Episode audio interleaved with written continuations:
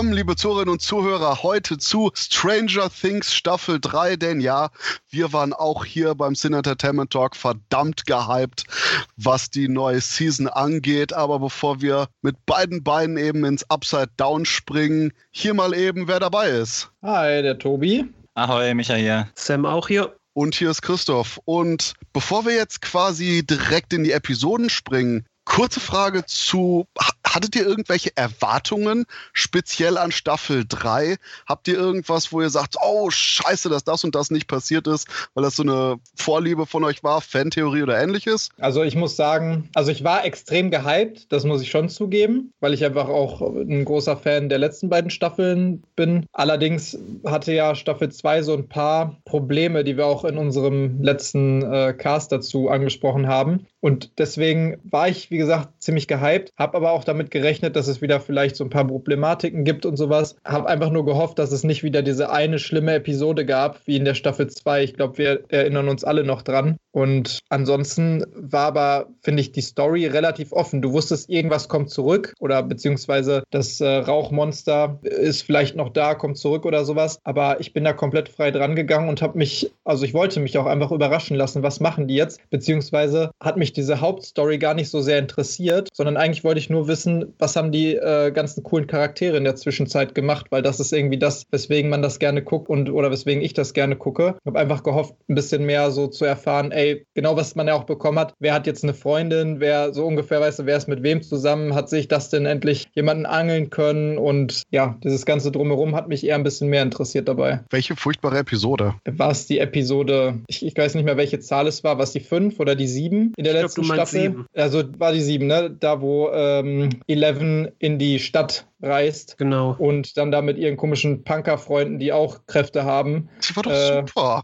Ey, ich bin, glaube ich, der einzige Mensch auf dem Planeten, die den mag, außer Christoph vielleicht noch. Nee. Ja. Also da hast du ja richtig gemerkt, das war einfach nur so eingeschoben, damit du noch einen Spin-off vermarkten kannst. Und es ist voll nach hinten losgegangen. Aber ja, das hat einfach einen voll aus der Story rausgerissen damals. Und das fand ich irgendwie schade, weil eine Stärke von Stranger Things ist, finde ich, dass man da richtig gut drin eintauchen kann in diese Welt und in diese ganze Story. Und zack, zack, hat man einmal die Augen aufgeschlagen und man ist bei der letzten Folge und hat das ganze Ding durchgesuchtet. So hatte ich es zumindest die letzten Folgen immer, bis eben auf diese Episode, die einen so ein bisschen ja, gestoppt hat in diesem Binge-Watching. Mir geht es tatsächlich ein bisschen ähnlich. Ich war gar nicht so groß gehypt, was Staffel 3 angeht, um ehrlich zu sein. Es war eher umgekehrt. Ich fand die ersten beiden eigentlich so cool äh, und mit dem, ich nenne es mal Endfight ähm, und so konnte ich mich auch total gut anfreunden und das hat ja dann doch ein bisschen gedauert, bis Staffel 3 dann rauskam und ich hatte Stranger Things schon gar nicht mehr wirklich so auf dem Schirm. Also nicht so wirklich Vorfreude. Keine Ahnung. Es hat mich nicht so wirklich interessiert, weil ich eigentlich zufrieden war, so wie es war und ich echt kein Freund von Serien bin, die äh, zu viele Staffeln raushauen. Ich mag dann lieber die Miniwerke, die in sich geschlossen äh, auch aufhören können selber. Aber irgendwie genau an dem Tag, wo Stranger Things 3 dann rauskam, hatte ich das Glück, Pech, äh, zu Hause zu sein den ganzen Tag und ähm,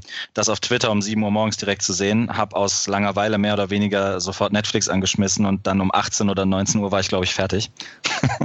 also es hat mich sofort wieder abgeholt. Ähm, ich habe mich quasi sofort wieder daran erinnert, was mir alles daran gefallen hat. Und wie äh, Tobias gerade schon meinte, ging es mir auch gar nicht so sehr darum, dass die jetzt eine über diepe Story da reinfliegen. Es geht echt mehr um die Charaktere und um diese ganze 80s Experience, also dieses ganze drumherum, wo man sich quasi von ja berauschen lassen kann. Muss ja also keine Frage, äh, wäre das jetzt überstumpf gewesen, hätte es mich auch äh, rausgeworfen und wahrscheinlich hätte ich es dann abgebrochen. Aber die Figuren sind ja größten, größtenteils dann doch noch, noch immer so interessant und sympathisch, dass man eigentlich von Folge zu Folge weitergucken wollte. Insofern hatte ich keine riesengroße Erwartungen, wurde aber trotzdem gut unterhalten. Dann würde ich sagen, Sam, du hattest das wahrscheinlich so wie bei mir, dieses, ja, schauen wir mal, oder? Ja, ich war um ehrlich zu sein, ein bisschen skeptisch, weil ich mochte Staffel 2. Ich habe Stranger Things erst angefangen zu gucken, als die beiden ersten Staffeln komplett draußen waren, habe dann Staffel 1 und 2 komplett durchgesuchtet. Und ich mochte im Übrigen auch die siebte Folge der zweiten Staffel, The Lost okay, Sister, ja. weil die einfach einen ganz anderen Aspekt der 80er Jahre äh, in den Mix geworfen hat. Sowas in, in Richtung, äh, sagen wir mal, The Riffs oder von mir aus auch dieses Bruno Mattei Rip-Off, Reds, Nights of Terror. Das war eigentlich ganz interessant oder so diese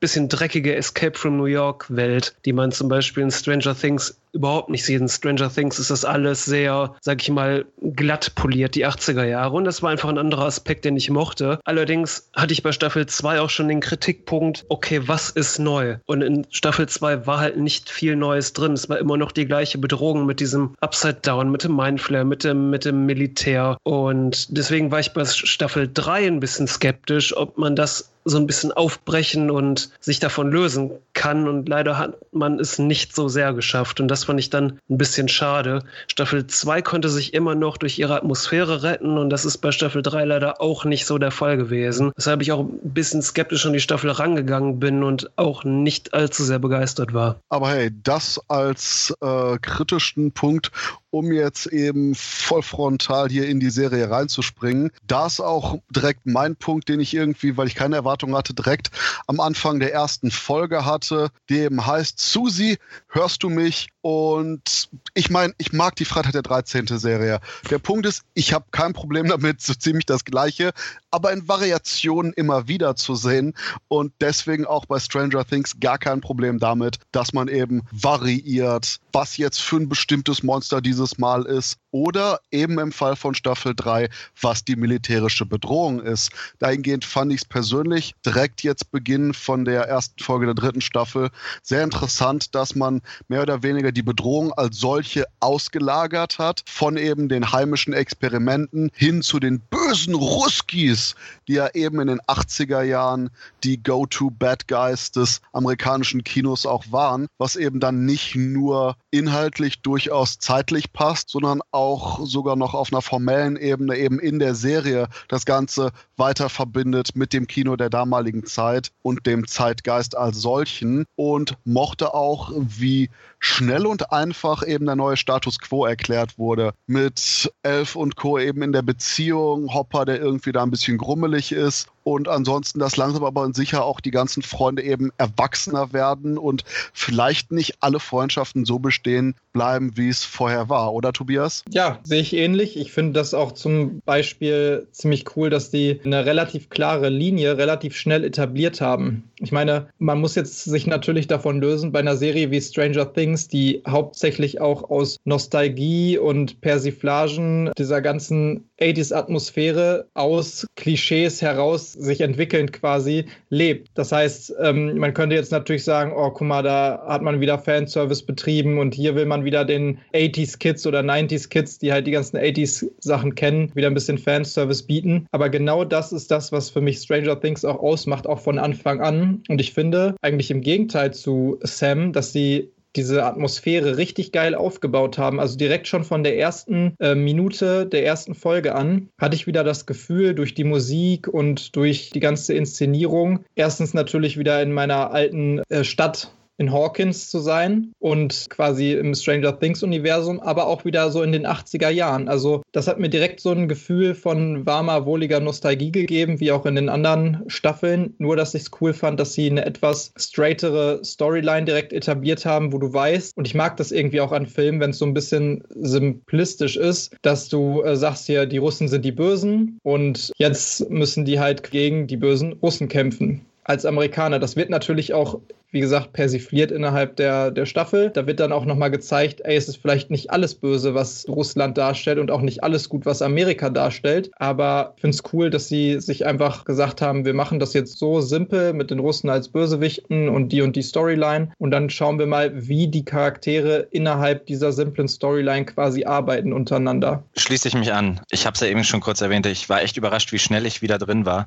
Und das, das liegt vor allen Dingen daran, dass die die atmosphärisch, dass die einen ähm, super schnell wieder in diese 80er verlagern. Über, über den Sound, über die Optik, das ganze Setting und eben auch diese Russen-Story, die du wahrscheinlich heutzutage in keinem anderen aktuellen Film bringen könntest, der nicht auf die 80er anspielt. Und wie äh, Tobias gerade schon gesagt hat, wird ja mehrfach karikativ das auch dargestellt. Also äh, es wird viel, viel zu deutlich von den wirklich bösen Russen gesprochen die ganze Zeit. Insofern fand ich das sogar eine der gelungeneren Gags. Ich habe das als Gag empfunden tatsächlich. Und ich fand das auch sehr geschickt, wie schnell eigentlich die, die Ausgangslagen am, in der ersten Folge klargestellt wurden. Du wusstest direkt, ah, okay, da gibt's, da gibt's diese, diese Problemzone Pubertät, älter werden, Freundschaften auseinander. Da geht es darum, wie haben die eigentlich die ganzen Vorfälle aus den ersten beiden Staffeln verkraftet und eben, dass das Böse, das sich da erneut zusammenbraut. Und ähm, keine Ahnung, ja, Stranger Things lebt eben davon, dass sich die, die, die Folgen immer aufeinander aufbauen, dass da immer mehr kommt. Und als Ausgangslage fand ich das auf jeden Fall sehr, sehr gelungen. Also ich fand es am Anfang tatsächlich ein bisschen holprig. Gerade was die ersten drei Folgen angeht, hatte ich das Gefühl, dass man sich gar keine Zeit genommen hat, an wieder in diese Welt zurückzuführen. Und bei mir hat es tatsächlich nicht so ganz gefruchtet, dass es, dass sofort wieder diese Connection stattgefunden hat zwischen mir und der Serie. Und dass da eher so der ganze Nostalgiefaktor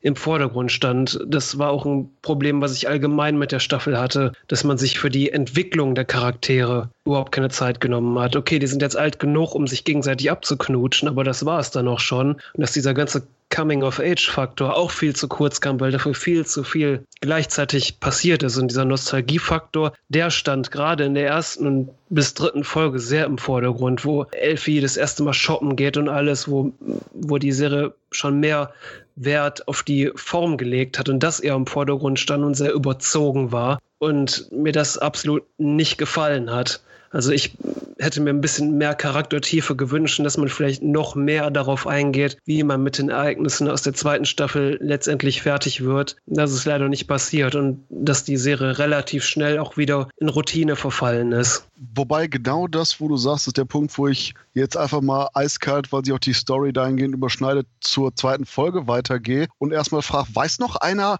in welcher Folge der New Coke-Dialog war? Oh.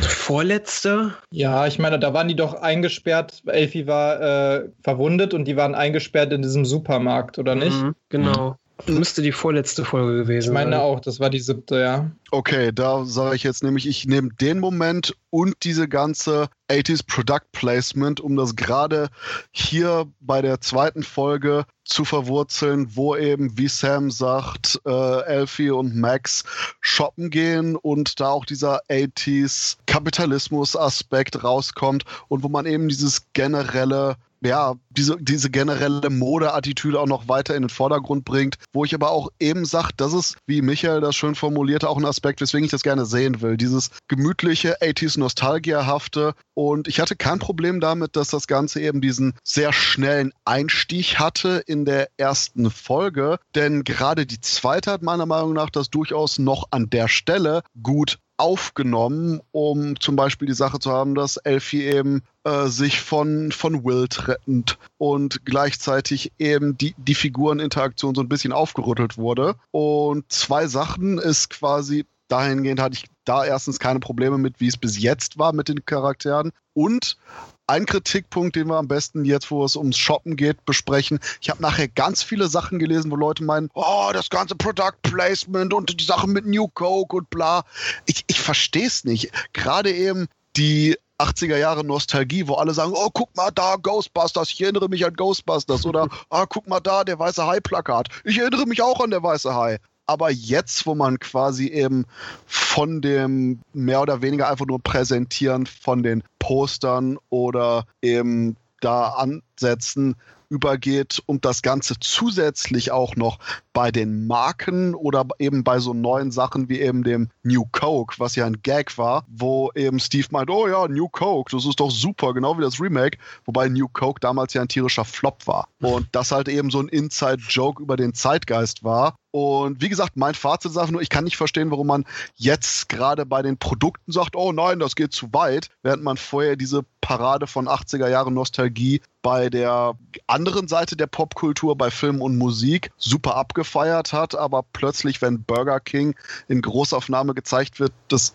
irgendwie Schlimmes. Wobei Warum man da die sagen, rote Linie zieht, verstehe ich auch nicht wirklich. Ich muss auch sagen, mir ist es auch aufgefallen. Also ich meine, wenn etwas schon extrem auffällt bei dieser Shots, von denen du gerade sprichst, zum Beispiel nicht nur Dialoge, sondern auch wirklich Nahaufnahme auf das Burger King-Zeichen oder sowas im Hintergrund, dann ist das halt etwas, was quasi so deutlich schon ist, dass du dir darüber Gedanken machst und in der heutigen Zeit, wo man halt auch sehr Kapitalismus und markenkritisch und sowas ist, da ist es einfach ein, also es ist einfach der Zeitgeist heute, dass man sich über sowas beschwert, wiederum, denke ich. Allerdings finde ich, dass es halt perfekt wiederum in die Welt da gepasst hat, weil die 80er Jahre sind immer durchzogen von Werbung, äh, genau dieser Marken auch. Und würde man die da rauslassen, dann würde das halt auch eben ein bisschen unauthentisch sein, zumindest was diese popkulturellen Anspielungen auch angeht. Und damit meine ich jetzt halt auch eben diese Werbung und diese Firmen. Die waren nun mal zu dem Zeitpunkt gerade in Amerika auch allgegenwärtig und das sollte ja auch oft, also im Prinzip wurde es ja auch innerhalb dieser neuen Mall, die da gebaut wurde, dieser Starcourt Mall oder ähm, diesem Einkaufszentrum, da wurde das gezeigt. Und das ist ja halt so, ein, so, eine Metapher, so ein Symbol für diesen Kapitalismus gewesen, der ja auch da Hawkins quasi zu schaffen macht und den ganzen Einzelhändlern da drin und hat das ja quasi nochmal so ein bisschen herausgearbeitet. Deswegen war es ja schon auch in die Story eingebunden. Ich kann das auch nicht verstehen, warum man sich so, so negativ darüber äußert, wenn es doch eigentlich seinen Platz hat innerhalb dieser Story und sogar sehr viel Sinn macht innerhalb dieser ganzen Nebenstory mit der Starcourt äh, Mall. Das brachte tatsächlich auch einer der besten Szenen der ganzen Serie, dieser die Hommage an die Eröffnungssequenz von Day of the Dead, den die Kinder ja auch im Kino ja. gucken in dieser Starcourt Mall, wo man diese ähm, ziemlich, äh, wo die, die total leerstehende Kleinstadt Hawkins zeigt und alles ist total verwüstet. Sieht schon fast aus und leer und alle Läden sind abgeklebt und äh, alte Papierzeitungen flattern über die Straße. Das war fantastisch. Fandet ihr denn die Einleitung im Allgemeinen zur Serie, weil du gerade sagtest, Sam, du fandest, das war irgendwie nicht so gut eingeleitet und sowas. Die Einleitung, dass quasi Dustin wieder zurückkommt und dann auf die ganzen, auf seine ganzen Freunde trifft und sowas. Ich fand, das, das war eigentlich eine ziemlich coole Einleitung, die einen richtig schön nochmal halt da reingesetzt hat, weil man im Prinzip aus der äh, Perspektive von Dustin auch wieder nach Hawkins gekommen ist, mhm. nach längerer Zeit, wo er weg war und dann quasi einzeln nochmal vorgestellt bekommen hat, okay, die sind jetzt da, die machen das, ah, und die mhm. und die und die Person gab es noch, ne? Das fand ich tatsächlich eine gute Idee, dass man das denn nochmal in diese Stadt hat kommen lassen und alles hat sich ein bisschen weiterentwickelt und äh, vielleicht versteht man nicht alles sofort, die ganzen Charakterkonstellationen und was da gerade vor sich geht. Damit hat ja auch Will ein Problem. Das Problem, auch was Christoph eben angesprochen hat, an diesem Product Placement hatte ich auch nicht. Mein Problem ist einfach, dass die vorherigen Hauptcharaktere, die vier Jungs, sich für mich in der dritten Staffel jetzt schon fast wie Nebencharaktere angefühlt haben, mhm. weil die einfach überhaupt gar nichts zu tun bekommen in der Serie. Es verläuft alles erschreckend, wie gesagt, schnell nach Schema F. Elfie muss immer den Tag retten und dass dieser Nostalgiefaktor so hochgefahren wurde, aber die Charakterentwicklung dann so runtergefahren wurde, da fand ich was so unausgeglichen, ja. dass man quasi nichts mit den, mit den Kids einfach mehr macht. Die stehen einfach immer, wenn was Schlimmes passiert, stehen die einfach nur rum, tun nichts und Elfie macht ihr Ding und das war's. Und ja, ansonsten pa passiert dann auch leider nicht viel. Und dieser Nostalgiefaktor, also das gehört natürlich zu den 80er Jahren. Die 80er sind ja durchzogen vom Kommerz und alles war bunt und es war die Ronald Reagan Zeit. Von daher, das passt schon. Es gab auch da so ein paar, ähm, in, wie gesagt, wir hatten schon gerade die Eröffnungssequenz von Day of the Dead angesprochen oder dass Elfie das erste Mal shoppen geht, was auch so ein bisschen mit ihrer Erfahrung dann zu tun hat. Das sind natürlich interessante Sachen, aber darüber hinaus muss ja auch noch irgendwas über die Charaktere stattfinden. Und das hat mir viel zu sehr gefehlt, weil viel zu viel passierte. Aber dieser Coming-of-Age-Aspekt, so die haben jetzt Freundin und so Dustin findet da quasi seine neue Gruppe, das kam alles so ein bisschen zu kurz für meinen Geschmack, gerade was die Hauptkids angeht. Für mich hat sich schon, das schon fast eher angefühlt, dass äh, hier Wills Mutter, Wyona Ryder und Hopper eher so die Hauptcharaktere sind mhm. und diese ähm, Scoops Ice Cream Truppe. Ja, Steve so, und äh, Robin, ne? Äh, genau, das so eher die Hauptcharaktere sind, weil unsere Hauptkids aus den ersten zwei Staffeln erschreckend wenig nichts zu tun haben. Ja, das stimmt. Der Fokus hat sich ziemlich gewechselt im Prinzip. Ja. Ne? Ich finde das sogar sehr extrem, wenn man jetzt mal auf Will guckt. Also mhm. hatte ich teilweise vergessen, dass der noch existiert als Charakter. Ja. Das fand ich schon, finde ich, aber in Staffel 2 problematisch, weil da ja. ist er eigentlich nur dadurch interessant geworden, mhm. dass er halt dieses Viech in sich drin hatte. Ja. Ähm, aber ansonsten war er auch egal und hat nichts gemacht. Und jetzt war das, der hatte, glaube ich, zwei Szenen, an die ich mich erinnere, innerhalb der Staffel, Will. Und ansonsten ja. hat der nichts gemacht, oder? Ja, Will und Elfie, die wirken erschreckend äh, verloren, würde ich schon fast sagen. Die wirken wie so Werkzeuge. Will ist im Grunde nur dazu da, sich in den Nacken zu klatschen und sagen, der Manflayer ist back. Und äh, Elfie ich weiß auch nicht ganz, was dieser Plan des Mindflayers war, wie auch immer man mit Ach und Krach versucht hat, Elfie da rein zu verpflanzen. Äh, das war alles total schwammig und sie ist einfach nur ein Werkzeug, weil sonst kein anderer gegen den Mindflayer ankommt. Ich finde finde, ja, wie du gerade schon sagtest, Elfie ist so ein bisschen da, um die Drehbuchlücken zu stopfen. Mhm. Immer dann, wenn es zu, zu fantastisch wird oder so, dann ist sie eben da, um noch den Bogen da ja. zu spannen. Was ich, was ich noch, wo ich noch kurz einspringen wollte zu Dustin, ähm, weil ihr gerade meintet, dass die Hauptcharaktere ähm, aus den ersten beiden Staffeln so ein bisschen in den Hintergrund gerückt wurden, dass es aber cool war, Dustin so zurückzuholen. Ich, ich weiß gar nicht, ob ich das gut oder schlecht finde. Ich, ich fand es aber einen ganz guten Kniff, Dustin zwar zurückzuholen. Was mir ein bisschen gefehlt hat, ist, dass der aber äh, gar nicht so wirklich konfrontiert wird mit den Konflikten, die dadurch entstehen, dass seine Freunde vielleicht andere Interessen mittlerweile haben, gar nicht mehr so kurz. Ganz, ganz kurz, aber im Prinzip ist er ja selber auch von seiner Susi äh, die ganze Zeit nur am, am, am Sprechen und wird relativ schnell äh, in, in, in Team Steve äh, einquartiert, würde ich mal behaupten. Wenn man so die ersten Staffeln so ein bisschen darüber gelesen hat, dann, dann war ja eigentlich er, sag ich mal, einer der Serienlieblinge und aber auch Steve. Und eben nicht Elfie oder Mike oder Will. Und ich hatte diesmal so ein bisschen das Gefühl, dass die so das Dream Team Dustin, Dustin Steve mhm. zusammenpacken wollten und denen, die so, so ganz geschickt äh, quasi die, die meiste Screentime geben wollen. Was ich nicht verstanden habe, ist, warum dann wirklich äh, Hopper und Joyce dann noch so viel Screentime bekommen. Weil deren Weil Geschichte Hopper geil ist. Hopper, naja, nichts gegen die Figur Hopper. Ich, ich fand nur, er wurde ein bisschen verschrieben in, in der dritten mhm. Staffel. Ich fand's clever, den Kniff Steve so, und dann auch noch äh, mit Robin zusammen. Ähm, da hatten sie Glück, dass eine relativ gute Chemie zwischen den beiden war. Ich fand den Kniff gut, dass Dustin und Steve quasi so nach vorne gesetzt wurden aber wie ihr schon gesagt habt, also Will ist ja völlig im Hintergrund. Äh, ohne den Nackenschlag ist er eigentlich völlig un uninteressant für die ganze Story. Ist sogar noch schwächer gemacht dadurch. Also man, allein wenn man sich die, ich weiß nicht, ob man das Entwicklung oder einfach nur Faulheit der Drehbuchautoren nennen kann. Allein wenn man sich die Entwicklung der Mutter, also von Winona Ryder, mhm. allein schon in ihrer Beziehung zu Will anguckt. Ja, also in der ersten Staffel ist die praktisch äh, ständig nur auf der Suche, nur in Panik, ständig hektisch, aber wegen ihrem Sohn. In der mhm. zweiten Staffel will die den auch nur beschützen, ist, denkt die ganze Zeit nur an den und in der dritten Staffel sieht ihr einmal wie ein paar Magnete runterfallen und ist einfach völlig drin in diesem Magnetthema und die fragt, glaube ich, nicht ein einziges Mal, wo es eigentlich will. Obwohl sie äh, von den ersten Minuten an schon ich glaube, sie ist eine der ersten, die überhaupt irgendwas ahnen. Aber die fragt nicht einmal, wo es eigentlich will. Der könnte ja locker ja. sagen, ja, ja, meine Nackenhaare stehen wieder. Das finde ich bei Hopper aber ähnlich. Also so cool ich ja. Hopper auch als Charakter finde und er auch viel Entwicklung und coole Szenen hat in dieser Staffel. Die ziehen zusammen los und gut, vielleicht ist es auch dem geschuldet wieder, man hat keine Handys, man kann nicht die ganze Zeit nachfragen, wie es denen geht und die sind ja auch unterwegs dann im Wald und so. Aber man hat das Gefühl, die haben halt ihre eigene Mission, die sie verfolgen möchten, wo sie auch viel zu tun haben aber komplett unabhängig von den Kindern und es interessiert irgendwie überhaupt keinen, was mit den anderen ist. Also wohl auch die Kinder interessiert es nicht, was zum Beispiel mit ihren Eltern abgeht oder mit ihren Familien oder sowas. Ne? Die sind Absolut. nur in ihrer eigenen kleinen Welt und haben mhm. keine Kontaktpunkte mit irgendwelchen anderen und das fühlt sich halt cool an für die Story,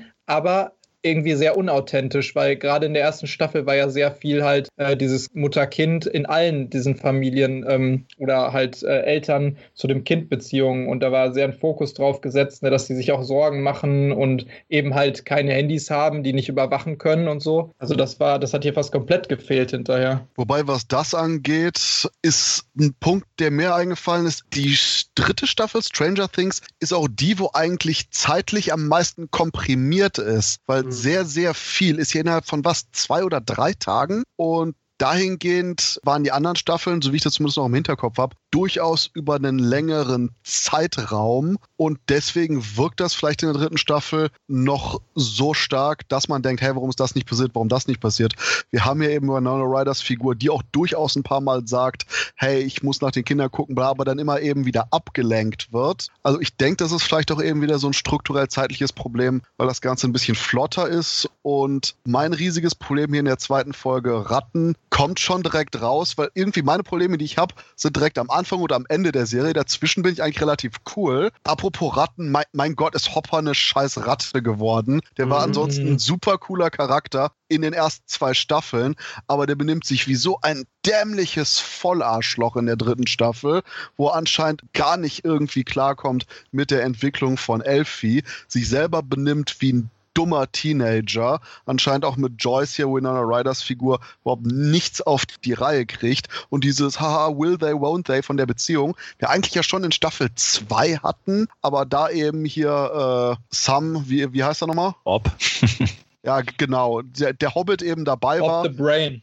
Genau. Also wie gesagt, der Hobbit war dabei und hat deswegen Winona Ryder kalt gestellt und die nicht in die Beziehung konnte. Und hier war eben dieses ganze ah, äh, hin und her. Aber auch Hopper, der irgendwie immer nur rumblöckt, blöde Sprüche hat und auch generell irgendwie eben diesen Charme von der Differenziertheit, die die Figur vorher hatte, von seinem tragischen Problem, was er mit seiner Tochter hatte und Co. hier einfach zu so einer Art Cartoon-Figur seiner eigenen selbst wird. Und vor allen Dingen ist das noch nicht mal sämtliche Aktionen, die Hopper hier macht. Selbst die arschigsten kann man durchaus auch noch erklären, aber die Serie nimmt sich nie den Moment Zeit, um mal zumindest ein bisschen das Ganze differenzierter anzugehen. Alles sind mit so komplett groben Strichen irgendwie gezeichnet und gleichzeitig hat man aber auch eben jetzt schon so einen riesigen Figurenkosmos von der Serie aufgebaut, dass man die nicht nur aufsplitten muss in die verschiedenen Handlungsstränge, die ab jetzt bereits ab der zweiten Folge komplett in alle Richtungen gehen und erst ja wirklich am Ende zusammenkommen, sondern dazu auch noch das Problem, dass man eben jetzt zusätzlich zu den kompletten riesigen Figuren, die man in der zweiten Staffel hat, noch mehr Charaktere hat. Und so gern ich zum Beispiel Robin mochte in der dritten Staffel, okay, Erika fand ich zum Kotzen, aber kommen wir später zu, mhm. dass hier einfach nur unglaublich wenig Zeit war für eben dieses auch wirklich herzige von den 80er Jahre Nostalgie. Und vielleicht ist das auch noch abschließend so ein Punkt zu dem ganzen Kommerzaspekt, dass eben vielleicht einfach hier in der dritten Staffel das Herz fehlt bei vielen Figuren und Interaktionen, ganz besonders bei Hopper. Also den Eindruck hatte ich tatsächlich auch, aber das ist allgemein ein Problem, das ich mit der Staffel hatte, dass man bei den Charakteren irgendwie zurückgefahren hat, dass man diesen Nostalgiefaktor so hochgefahren hat, da kommen wir wieder drauf, dass ich das Gefühl hatte, dass man allen Figuren, allen Schauspielern gesagt hat in der dritten Staffel, jetzt overacted mal ein bisschen, weil auch die alle so übertrieben geschauspielert haben. Das ist gerade bei Hopper aufgefallen, der sich wirklich, wie Christoph schon sagte, fast komplett wie ein Arsch aufführt. Oder, oder auch wenn es nicht um die Beziehung zwischen ähm, hier Dinge, wie heißt der Mike und Elfie geht, die ganze Zeit nur rumschreit und wirkt wie so ein trockener Alkoholiker, der gerade die letzte Flasche weggeworfen hat, wirkt. Und am Ende dann, ich weiß nicht, sind wir schon im Spoiler-Bereich? Ja, genau, wir sind immer im Spoiler-Bereich, oder? Okay. Ja, kann, kann am Ende dann in seiner letzten Szene, wo quasi dieses Voice-Over ist, zum Dichter wird. Also, tut mir leid, habe ich dann nicht mehr abgekauft. Also, ich fand eigentlich, dass, also ich fand auch, dass Hopper gerade zum Anfang ein krasses Arschloch war. Aber ich finde, wenn man sich mal wieder so zurückerinnert, also so eine Arschloch-Attitüde hatte der schon immer so ein bisschen. Also ist das nicht die erste Szene der ersten Folge der ersten Staffel, wie er, und man denkt, das wäre halt ein richtiges Drogenopfer und ein Alki. Er steht auf, richtig die schäbigen Klamotten äh, dreckig. Dann wirft er sich erstmal ein paar Pillen ein, schluckt die mit äh, irgendwie einer Dose Bier runter, macht sich eine Kippe an unter der Dusche und dann zieht er über seine Plauze da seine Uniform an und man denkt sich, äh, what? Oh, das ist anscheinend der Polizeichef oder hier irgendein Polizist. Und wie er da auch mit den Leuten umgeht, auch zum Beispiel mit dieser Sekretärin in der Polizeistation und sowas. Also der hat schon so eine Arschloch-Attitüde und dann schält sich so langsam quasi auch innerhalb der Staffel, auch im Umgang mit den Kindern und sowas heraus, dass er halt, obwohl er zu allen Arschloch ist, eigentlich so ein lieber Brummbär ist, der eigentlich doch ein Herz hat. Und einem wird ja in der ersten Staffel dann gesagt, auch warum er so ein Arschloch ist, nämlich weil er damals seine Tochter verloren hat oder seine Tochter und nee, nur seine Tochter und seine Frau hat sich dann getrennt oder so. Und hier finde ich, wird es auch noch mal so ein bisschen also man, man hat den halt anders in Erinnerung. Hopper ist ein toller Typ und ist richtig cool, aber eigentlich war er schon immer Arschloch und das ist einfach nur wieder so ein bisschen zu dem Standard zurückgekommen und man hat ihn vorher einfach noch nicht so viel interagieren sehen, jetzt aber schon, weil der Fokus mehr auf ihn gerückt ist und dann wird ja zwischenzeitlich auch mal erklärt, als er zum Beispiel mit äh, Wills Mutter mit Winona Ryder so ein kleines Gespräch führt, wo er dann auf einmal das erste Mal wieder so ein bisschen zeigt, dass er doch vielleicht verwundbar ist und dann halt sagt, dass ihn äh, quasi, dass er Albträume hat, dass ihn das die ganze Zeit verfolgt, diese ganzen Stories und dieser Kampf äh, mit den Demo-Dogs und solche und dem Demogorgon und sowas. Also ich finde, das, das wird schon, das ist schon extrem, was für er für ein Arschloch ist, aber es ist jetzt nicht so, dass man sich denkt, okay, das kann ich nicht nachvollziehen oder sowas, weil wenn man sich das durch den Kopf gehen lässt, hat das alles alles schon irgendwelche äh, nachvollziehbaren Gründe irgendwie. Wobei, man will den nicht so haben, man will den nicht so sehen, weil man den so feiert als Figur. Aber es ist schon nicht unauthentisch, weißt du, in seinem Charakter. Aber genau das, was du sagst, dass quasi eben die Schale dann in der ersten Staffel abging und dass du quasi auch diesen eine Szene jetzt in der dritten Staffel hast, wo er eben reflektiert, wo er eben sagt, hier, das und das belastet mich. Aber es ist eben genau in der dritten Staffel diese eine Szene. Und dadurch, dass man eben viel zu wenig Zeit hat, wie du so schön sagst, zum Schälen, bleibt eben größtenteils hier einfach nur die Schale dran und wenn man reinbeißt, schmeckt scheiße. Aber ist das Problem nicht vielmehr vielleicht, dass die, dass die dritte Staffel für einige Figuren vielleicht eine Staffel zu viel ist? Also diese, diese Geschichte um Hopper, ich finde halt gerade bei ihm, Stranger Things lebt ja von dieser kompletten, na eben nicht kompletten, aber lebt von der 80er-Nostalgie. Da haben, wir haben da komplett, keine Ahnung, wie oft irgendwelche Synthesizer-Sounds, wir haben diesen ganzen Konsum, wir haben diese typischen Stereotypen und ein typischer Stereotyp ist doch dieser, dieser Sheriff, Schrägstrich, sympathische Held, äh, whatever, der aber extrem viel raucht, trinkt, ein bisschen assi ist und immer durch irgendwie Liebe zu einem Kind, zu einer Frau oder was, äh, noch so gute äh, Seiten am Ende zeigt. Aber der ist doch im Prinzip schon die ganze Zeit einer der wenigen dreckigen Faktoren in dieser ganzen Serie. Alles andere ist doch eigentlich immer sehr glatt und, und sauber, wenn man mal von den Horroraspekten, die die Hawkins umgeben, absieht. Von den Figuren her ist er doch wirklich der Einzige, der so ein bisschen schwarzes Schaf ist. Und äh, ich finde die ganze Geschichte um ihn rum, warum er so ist, wie er sich entwickelt, eben auch über Elfie und, und, und Winona Ryder,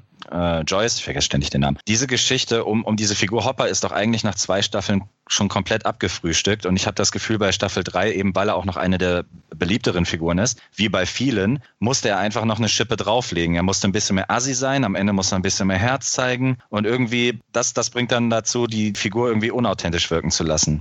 Würde ich jetzt absolut komplett widersprechen, denn gerade der Punkt, weil dass man in den vorherigen Staffeln auch immer wieder diese dreckigen realen Aspekte bei den anderen Familien gesehen hat. Ob das jetzt eben bei der Familie von Billy und Max der äh, gewalttätige Vater ist. Oder auch eben die generellen Familienprobleme, die sich bei Joyce durchziehen, die ja durchaus auch manchmal so ein bisschen neben sich wirkt. Und dass man da eben bei vielen anderen Faktoren immer noch diesen realistischeren, vielleicht nicht zwingend immer dreckigen, aber eben wie bei Max und Co. bei der Familie auch diesen durchaus intensiven, ja, harten Ansatz hat, dass eben auch vor Familienproblemen nicht zurückgeschreckt wird aber hier eben bei der dritten Staffel, dass alles wieder extrem runtergefahren wird. Und da ich dir wiederum zustimme, dass dann Hopper eine von den wenigen dreckigen Figuren in Anführungszeichen da bleibt, weil einfach nur die Serie eben viel zu wenig Zeit hat, irgendwas anderes zu zeigen. Aber ich denke eben, dass es nicht ein Problem ist von der Serie generell, sondern dass jetzt eben bei der dritten Staffel so viel auf einmal kommt.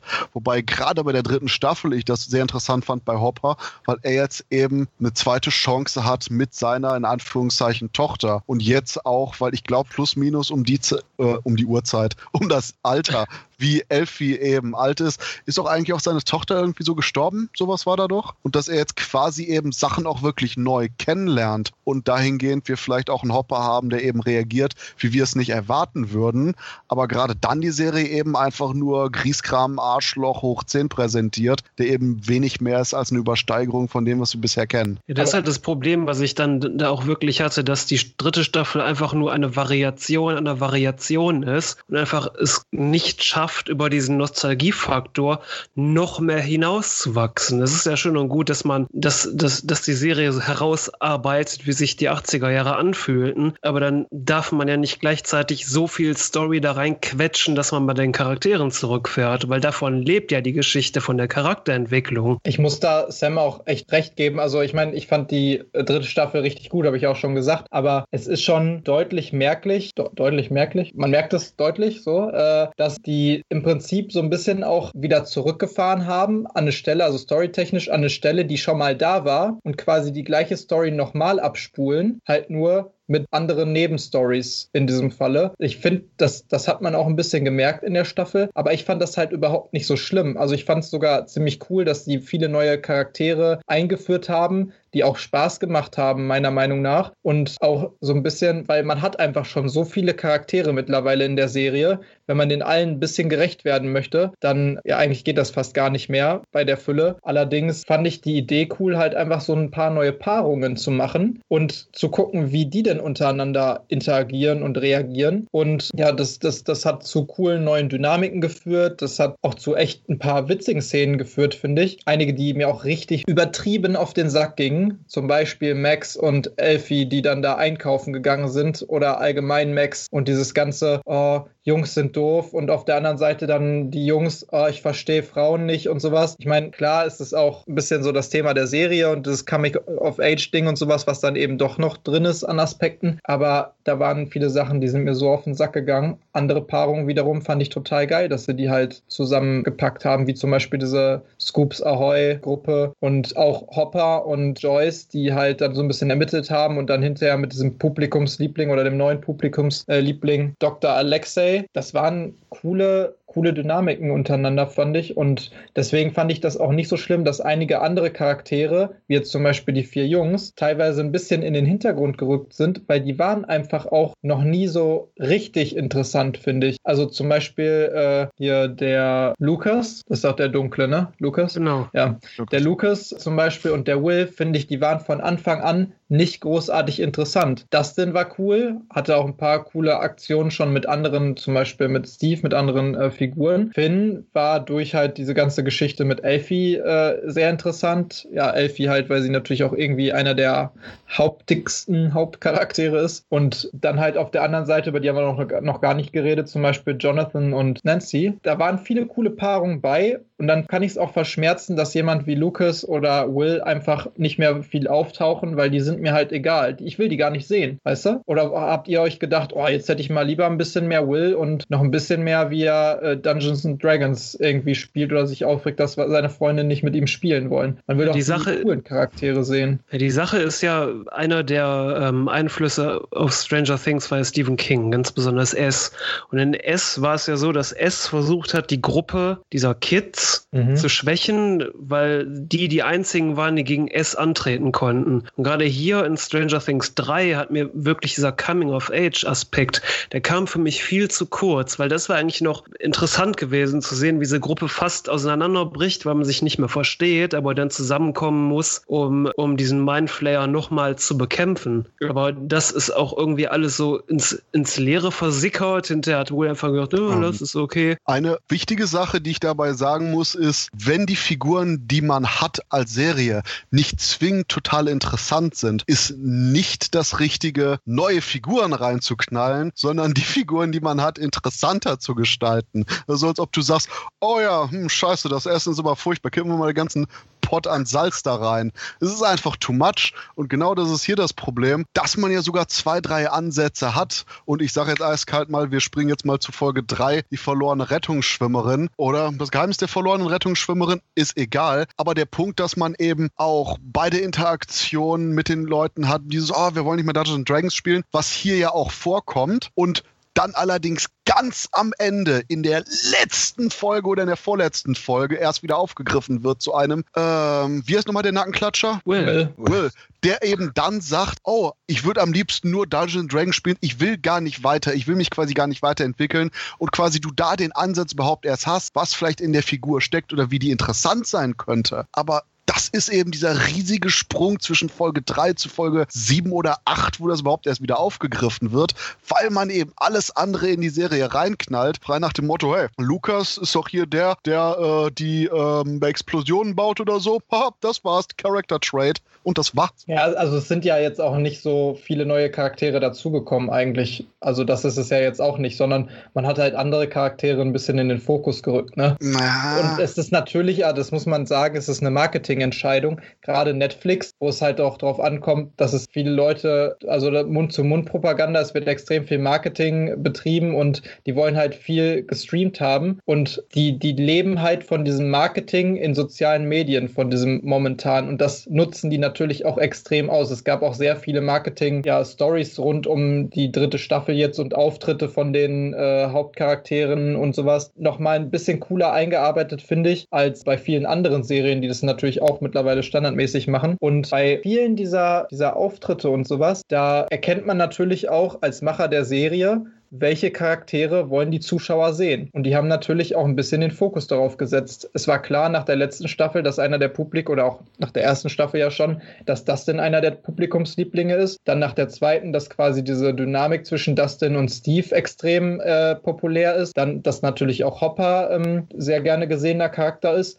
Also wäre es ja auch ein bisschen bescheuert von den Schreibern zu sagen, ja, ich weiß, ihr wollt alle, sage ich mal jetzt überspitzt, die drei Charaktere sehen, aber die lassen wir jetzt einfach nur noch ein bisschen auftauchen und wir setzen halt wieder den Fokus auf die anderen, von denen wir wissen, dass sich da alle beschweren werden, wenn wir die halt reinschreiben. Jetzt kann man natürlich das Argument nennen, ja, werden die gut geschrieben, dann werden die halt die neuen populären Charaktere nach der dritten Staffel. Aber du hast ja schon etwas, womit du arbeiten kannst. Und die gehen natürlich nach dem, was, was die haben, ne, was populär ist. Die wollen auch natürlich ein bisschen Fanservice geben. Und allgemein ist Stranger, äh, Stranger Things halt eine Serie, die extrem nach diesem Fan-Faktor und nach diesem äh, Fanservice auch geht, sonst würden die nicht die ganze Zeit da irgendwelche Tribute und irgendwas anderes reinbauen.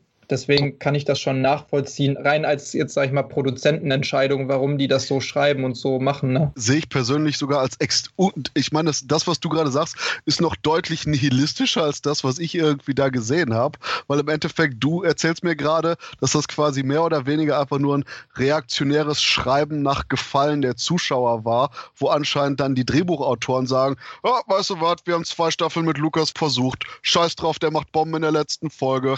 Konzentrieren wir uns auf den restlichen Scheiß, wo ich denke, yikes, dann ist das quasi nur noch ein deutlich faulerer und eben Pandering. Was ist nochmal ein schönes deutsches Wort für Pandering? Also, Pochen? Ja, nee, Kann Pandering. kein Englisch. Dass man, ja, dass, dass man eben en, äh, einfach nur den Leuten das gibt, was die wollen, nach dem Motto, hier frisst, das kommt gut, wir, wir strengen uns jetzt nicht weiter an. Yikes! Das ist ja noch ja, wird wohl ein bisschen das, das der Hintergrund auch gewesen sein, oder? Also das kann ich mir schon gut vorstellen. Ich finde es aber auch jetzt nicht so verwerflich. Klar, aus künstlerischer Sicht sagt man, oh, das ist aber jetzt nicht wirklich hier äh, Autoren einmal eins, wie werde ich, äh, nicht, wie kann ich ein tolles Werk abliefern, aber es ist nun mal halt auch irgendwie unglaublich faul. Wobei ich finde, die, die, die Gewichtung bei der Charakterentwicklung ist einfach verschoben bei der dritten Staffel. Ich finde es irgendwie schon seltsam, dass man dann Dustin so in den, in den, Vordergrund gerückt hat, weil das Herz der ersten beiden Staffeln war ja wirklich die vier Hauptkids. Aber und Dustin gehört natürlich dazu, aber Dustin war irgendwie immer so wie dieser, ja, ich will, ich will jetzt nicht sagen Freak, aber wisst ihr, es ist so ein bisschen komisch, als wenn man mit Dustin plötzlich einen Stranger Things Film machen würde, ähnlich wie man einen Minions Film gemacht hat, wo man sich denkt, warum will man den sehen? Weil die Charakterentwicklung hat ja schon irgendwo stattgefunden, aber eben woanders, zum Beispiel bei Jonathan und Nancy, die haben sich ja wirklich weiterentwickelt und äh, mit denen passiert auch was in der Staffel. Nur mit den eigentlichen Hauptcharakteren unserer, äh, unserer ersten beiden Staffeln passiert halt gar nichts. Und da hat sich halt die Gewichtung verschoben. Deswegen wirkt es irgendwie seltsam, dass man Jonathan und Nancy dann so, so eine Charakterentwicklung gegeben hat. Und Dustin, der irgendwie, wie gesagt, ich will nicht sagen Freak, aber er ist schon ein bisschen so der Sonderling der Gruppe, den halt äh, in den Vordergrund gerückt hat. Aber die anderen drei von unseren vier Hauptcharakteren einfach komplett zurückgefahren, die Charakterentwicklung auf Stopp gesetzt hat. Das war halt etwas, was ich ein bisschen befremdlich fand. Wobei das jetzt der Punkt ist, wo ich eiskalt sage, sollen wir mal über Billy und die gesamte Körperfresser-Nummer reden? Mhm. Denn das ist quasi jetzt auch eben der Haupthandlungsstrang, der von der Bedrohung her ausgeht, jenseits von den Russen. Und ich sage, fuck yeah, Körperfresser, das war cool, oder? Ja, aber ja. im Endeffekt hat man noch nichts damit gemacht. Also Leute also ich, sind verschwunden ich, und es hat irgendwie niemanden gejuckt. Ja, ich muss, ich finde auch, ähm, ich, ich habe mich anfangs sowieso gewundert, warum Billy überhaupt so in den Vordergrund äh, in den ersten Folgen gerückt wurde. Hab dann so ein bisschen nebenbei rausgefunden, dass einfach der Typ, ich kann den Namen nicht aussprechen, der Typ, der Billy spielt, einfach gerade extrem angesagt in der Frauenwelt ist. Ja. Und, äh, ich ähm, kenne auch einfach nur Frauen, die sagen, oh, das ist der hotteste Typ überhaupt und ja, oh mein Gott, wie geil ist ist der und dann siehst du den da in dieser Serie und denkst dir. ja, und dann läuft er da als der letzte Lude und, und Schwimmmeister rum und wird trotzdem von allen der angegeiert, äh, wie sonst was. Und das, das hat mich eher rausgeworfen. Das fand ich super störend. Zumal er ja dann auch wirklich kaum noch was zu tun hat in, im Rest der, der gesamten Staffel. Ja, eigentlich war er ein interessanter Charakter als, Man als hätte mehr damit halt Anti-Held. Ja. Ja, ja, aber im Endeffekt hat man auch nicht viel, viel damit gemacht. Äh, es gab dann einmal diesen Rückblick, als Elfie in seine Gedankenwelt eintaucht, aber ansonsten hat man damit nicht viel gemacht. Und man hat auch mit dieser ganzen Körperfresser-Geschichte, die ja eigentlich auch interessant gewesen wäre, auch einfach nichts gemacht. Es gibt eine einzige kurze Szene, einen Moment auf diesem Jahrmarkt am Ende, wo sich ein paar Leute fragen, hey, wo willst du hin? Und dann passiert damit aber einfach gar nichts weiter. Man merkt überhaupt nicht die Auswirkungen auf die Stadt. Ich habe aber auch rein logisch nicht verstanden, warum alle Menschen, also am Anfang ist es ja noch sinnvoll, weil man will ja neue rekrutieren oder das Monster will neue rekrutieren und dazu braucht es halt menschliche ja, Wirte sozusagen, die das übernehmen für ihn. Aber am Ende, als sie dann sagen, okay, jetzt können wir alle Menschen quasi einschmelzen und zu dem Monster werden lassen, warum er nicht auch mit eingeschmolzen wird. Es gibt doch eigentlich keinen Grund, warum er nicht mit eingeschmolzen wird und dann hinterher einfach als Teil des Monsters gegen Elfie kämpft, oder? Nicht zumindest storytechnisch. ansonsten fand ich den Plan von dem Mindflayer, wie gesagt, auch ziemlich schwammig. Warum man sich jetzt dann auch noch mit Ach und Krach so ein bisschen auf Elfie konzentrieren wollte, wo der Mindflayer wirkt, ja, das habe ich für dich gebaut, habe ich auch nicht ganz kapiert. Ja, er wollte, ich glaube, das war gemeint, dass quasi das einzige Wesen, was den Mindflayer noch so zurückhalten kann, war halt mhm. Elfie, weil die halt auch die Kraft hat, quasi dieses Tor wieder zu schließen und auch gegen diesen Mindflayer anzukommen. Und ich habe auch im ersten Moment gedacht, hä, warum hat er das für sie gebaut? Soll sie das jetzt mhm. übernehmen, sozusagen? Aber dann ist mir aufgefallen, das sollte ja wahrscheinlich einfach nur bedeuten, ich habe das extra gebaut, um dich zu vernichten. Und wenn sie dann vernichtet ist, kann endlich dieser größere Plan, was weiß ich, was das sein soll, die Welt zu übernehmen, das kam halt nie ganz raus, ne, ähm, umgesetzt werden. Aber es war eher dieses, ich habe hier was gebaut und bin in, extra in deine Welt gekommen, um dich hier zu vernichten. Und aber hm. Vielleicht brauchten die einfach noch Billy, weil irgendjemand muss ja irgendwie vielleicht Finger haben oder irgendwas äh, physisch machen, jenseits von großes Finger Globbermonster. Manchmal nützlich, das stimmt. ja, ich weiß schon, was du meinst. Also das ist halt ein Typ, also so kann man sich das erklären, dass man halt einen braucht, der wirklich Dinge machen kann, die man halt, also es ist schon ein guter Mensch zu sein in der Menschenwelt und menschliche Dinge äh, tun zu können und menschliche Sachen bedienen zu können und sowas, menschliche Erfindungen. Aber im Endeffekt war ja schon das Ultramonster da zu dem Zeitpunkt und es macht halt irgendwie, finde ich, nicht unbedingt Sinn, so rein storytechnisch. Und deswegen fand ich das auch nicht immer ganz durchsichtig, diese ganzen Entscheidungen, die quasi aus Perspektive des Mindflayers getroffen worden sind. Aber ich fand das Ganze drumherum und wie das inszeniert wurde, fand ich ziemlich krass und ich war auch überrascht von der Härte und auch von dem mhm. Gore-Faktor, den die Serie da rausgehauen hat, weil es ist halt immer noch Stranger Things. Das hatte zwar ein paar Horroranleihen, auch in der ersten Staffel schon, aber immer so ein bisschen auf Grusel eher gesetzt, anstatt jetzt richtig üble, brutale Sachen. Und hier in der Staffel haben die, finde ich mal, richtig ein Level draufgesetzt. Also das kann nochmal so von 12 äh, oder ab 12 auf ab 16 oder ab 18 in einigen Szenen ähm, hochgesetzt werden, weil alleine dieser, auch die Effekte sind richtig gut, finde ich. Da hatte ich ja so ein bisschen Probleme in der ersten Staffel zum Beispiel, auch wie dieser Demogorgon oder dieser Demodog äh, in der ersten, zweiten Staffel dann aussah. Hier kann ich so gut wie nichts an irgendwelchen Effekten aussetzen. Das sah so hammer aus, dieses Vieh und auch diese Art und Weise, wie sich die erstmal waren es ja die Ratten und dann hinterher die Menschen quasi so wie, wie die explodiert sind und dann diese Masse aus Blut, Gedärm, Knochen und sowas äh, sich dann da durchbewegt hat. Also das ist schon richtig hardcore gewesen, meiner Meinung nach. Gerade für so eine fast schon Kinderserie teilweise, ne? Okay, Kinderserie war es nie und wahrscheinlich, nee, bin, also, wahrscheinlich bin ich durch zehn Jahre lange Serbien-Film schauen abgestumpft ein bisschen. Aber der Punkt ist, ich habe das Gefühl, die sind, was die Gewalt angeht, an der Grenze von dem, was du Mitte der 80er gerade bei PG-13 noch konntest.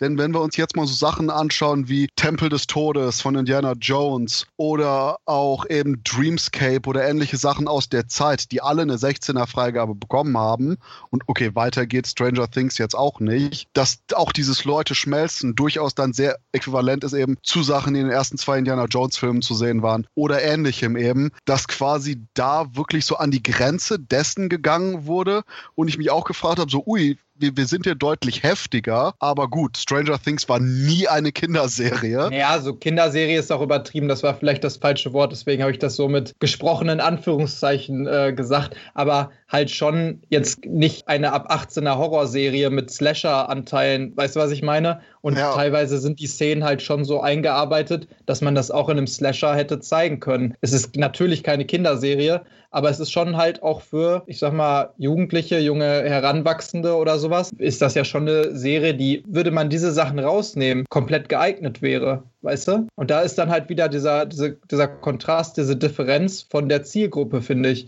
Also, wen möchte man genau damit ansprechen? Nur die Leute, die halt in den 80er Jahren gelebt haben oder in den 90er Jahren und mittlerweile halt 30 sind. Äh, das ist ja so die Zielgruppe, die da auch am meisten drauf abfährt, sonst können die nicht die ganzen, diese ganzen Klischees da drin überhaupt erkennen und diese ganzen Anspielungen. Aber äh, fand das schon überraschend krass. Ich nicht. Ähm, aber der Punkt. Das ist auch ein emotionsloser Stein. Nee, aber ich, ich, ich weiß, was du meinst, aber genau das ist der Punkt. Du hattest hier eben nicht die Emotionen. Du hattest, die größten Emotionen waren, wie zum Beispiel, ich weiß nicht mehr genau, ob das die dritte oder die vierte Folge war, aber ich meine, es war eben die verschwundene Rettungsschwimmerin oder, ich sage jetzt eins kalt mal, wir sind jetzt bei der Saunatest, bei der vierten. Die größten Emotionen waren, wo du die persönlichen Attacke von Billy und eben der Rettungsschwimmerin auf ihre Familie hattest. Das waren Emotionen, das war intensiv. Das andere, wenn der Typ da irgendwo zerfällt, fließt oder die Ratte explodiert. Das war ein Gross-Out-Effekt, das war ein Splatter-Effekt, aber du hattest da eben keine Bindung zu den Figuren. Wenn irgendeiner da im Finale zerfloss und sich in den Mindflayer Monster-Dingsbums vermischte, hast du keine Ahnung, wer das war. Das war für sich durchaus ein ekliger und heftiger Moment. Aber es war nichts, wo du irgendwie vom Zuschauer her jenseits von der normalen durchschnittlichen menschlichen Empathie dran gebunden warst durch irgendeine Art von Handlungsgerüst oder eine vorherige Einführung der Figuren. Und alle Charaktere, die durchaus eben diese Nähe zum Publikum haben, haben eben nicht die Art von brutalem Ende, wie sie in der Serie hier gezeigt wird. Weswegen ich auch immer noch sage, ich, ich weiß, was du meinst, aber das ab 16 Level, was quasi vorher durchaus auch von ein paar Szenen auch gehalten wurde, wird hier nicht ansatzweise überschritten oder auch eben das, was man durchaus noch an der Grenze definitiv, aber eben mit einem PG-13 der 80er Jahre wohlgemerkt durchaus zeigen konnte. Es war sichtlich ein Schritt nach oben, aber ich würde es nicht ansatzweise so extrem sagen, wie du es gerade darstellst. Michael, du fandst die Gewalt auch viel zu pervers, oder? Nein, gar, gar nicht. Sehr gut. Ich fand, nicht, nicht wegen dem Gewaltpegel. Ich fand, optisch hat es auf jeden Fall eine Schippe draufgelegt. Ich glaube, das war auch wichtig. Mhm. Ich glaube, es war auch wichtig, dass es ein bisschen in Anführungszeichen heftiger wird. Stimme aber zu, dass, um es wirklich nachhaltig in die Magengrube wandern zu lassen, ähm, hätte es vielleicht zwischendurch zwischen den ganzen platzenden Ratten und Menschen einen erwischen müssen, mit dem man vielleicht die letzten drei Staffeln mitgefiebert hat, auf irgendeine Art und Weise diesen Charakter verfolgt hat. Also eine Figur, die, mit der man irgendwie ein bisschen mehr als, wie du eben gesagt hast, die durchschnittliche menschliche Empathie entwickelt hat und dem dabei zugucken, wie der auf einmal in Matsch übergeht und ähm, vielleicht auch nicht komplett geräuschfrei in dieses Monster übergeht, so ein bisschen wie bei The Thing, wie bei Das Ding oder so. Äh, vielleicht so eine Atmosphäre kreiert hätte vielleicht vor allen Dingen in der dritten Staffel, die ja doch sehr humorlastig war, vielleicht ganz gut getan, solche Momente, um eben auch das ganze Böse, was sich da zu entwickeln, noch eine Stelle, noch eine ganze Strecke ernster zu nehmen, was da überhaupt kommen könnte. Ich fand auch die, der ganze russische Aspekt und so, der hat ja dann doch davon abgelenkt, dass eigentlich der ganze Horror an Stranger Things 3, ähm, der durch die tollen Effekte und so eigentlich viel mehr Aufmerksamkeit verdient gehabt hätte, äh, so ein bisschen ausgebremst wurde. Das sah zwar optisch besser aus und ja, an an der Intensität haben die sicherlich zugelegt, aber am Ende fehlte dann halt doch dieser, dieser hm, psychologische Kniff da irgendwie noch. Da hat man im Anschluss eigentlich nicht drüber geredet, finde ich jedenfalls. Klar, man hat gesagt, wow, war ein bisschen heftiger als die anderen beiden, aber dann war das auch so beendet, das Thema.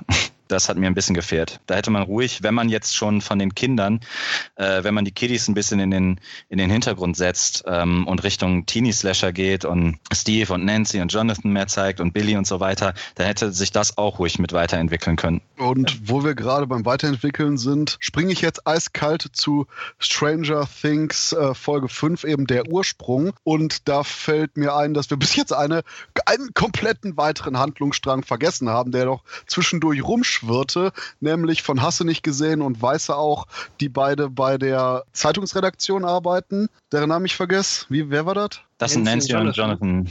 Genau, aber ganz im Ernst, die Zeitungsredaktion war so fucking cartoony, wo es darum geht von, hoho, eine Frau mit, mit einer Idee, hol mir ein Sandwich. Wo ich denke so, ey, ganz im Ernst, Serie. Was? Also, das, das, das war auch so ein Aspekt, wo ich sagte, das, das war zu over the top, viel zu drüber und entweder irgendwas, was aktuellem politischen Gedöns geschuldet war oder noch viel schlimmer, wieder ein fauler Versuch, eben aus den ganzen Arschlöchern irgendwelche Antagonisten zu machen, damit sich keiner auch nur irgendwie anscheinend ansatzweise mit der Augenwimper äh, zucken kann, wenn die irgendwie dahin schmelzen oder nachher als übernommene Monster wiederkommen, weil, das waren von Anfang an Arschlöcher. Scheiß drauf. Also das war auch ein Punkt, wo ich eigentlich die beiden Protagonisten cool fand, aber auch eben hier diese Arschloch-Zeitungsredakteure, dieses typische fast zurück Stranger Things, gerade diese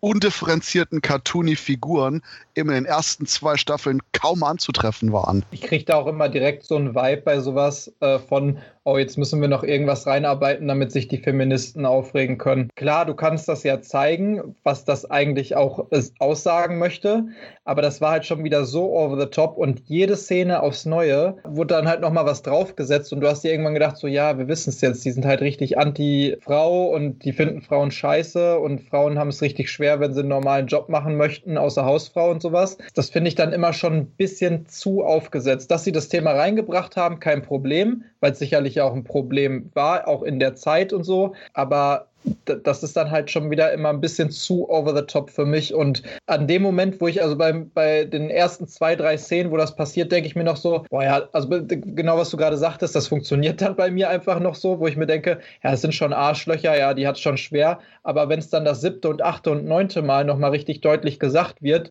äh, dann denke ich mir so, ach Leute, so ist doch niemand drauf. Also, weißt du, das, ist einfach zu übertrieben und ja, weiß ich nicht, das, das, das reißt mich auch schon wieder so ein bisschen raus irgendwie. Da weißt du, das hat einfach diesen politischen Hintergrund und der ist dem aufgezwungen. Ich fand die Folge tatsächlich auch am schwächsten. Also, ähm, Michael, du sagst auch, dass die Regisseurin dann lieber hätte ein Sandwich holen sollen, statt Regie zu führen. Hat er nicht gesagt. das habe ich so nicht gesagt, Twitter.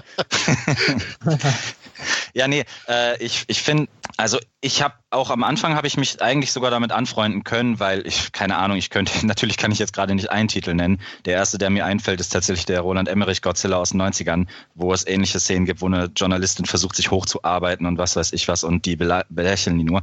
Aber ich erinnere mich schon, dass es auch gerade in den 80er Filmen es wirklich an die 100 Filme gibt, wo es diese Story gibt. Und wenn man das ein, zweimal zeigt, ist das auch schön und gut, weil dann passt es noch in die Zeit, genauso wie die ganzen Marken aus der Zeit und so weiter und so fort. Wenn man das dann sechs, sieben Mal und völlig übertrieben zeigt, dann ist es schon ein bisschen stumpf. Und man hat sich ja dann nicht mal die Mühe gemacht, im Umkehrschluss, wären diese, die, diese äh, Zeitungsfritzen wenigstens anschließend, hätte sich das dadurch erklärt, dass die schon längst übernommen waren von Billy und Co. und deswegen so überkrass reagiert haben, um die auf jeden Fall, dass das quasi eine Schutzhaltung war, die auf jeden Fall von allem fernzuhalten und so weiter. Dann hätte man das ja noch irgendwie erklären können, aber das waren einfach nur Arschlöcher. Und dann passenderweise sind exakt die beiden Oberarschlöcher, bei dem einen erklärt es sich noch ein bisschen wegen der Familie, bei dem anderen erklärt sich überhaupt nicht, warum ausgerechnet der in diesem Krankenhaus dann noch mit auftaucht. Doch, ähm, das geht einfach.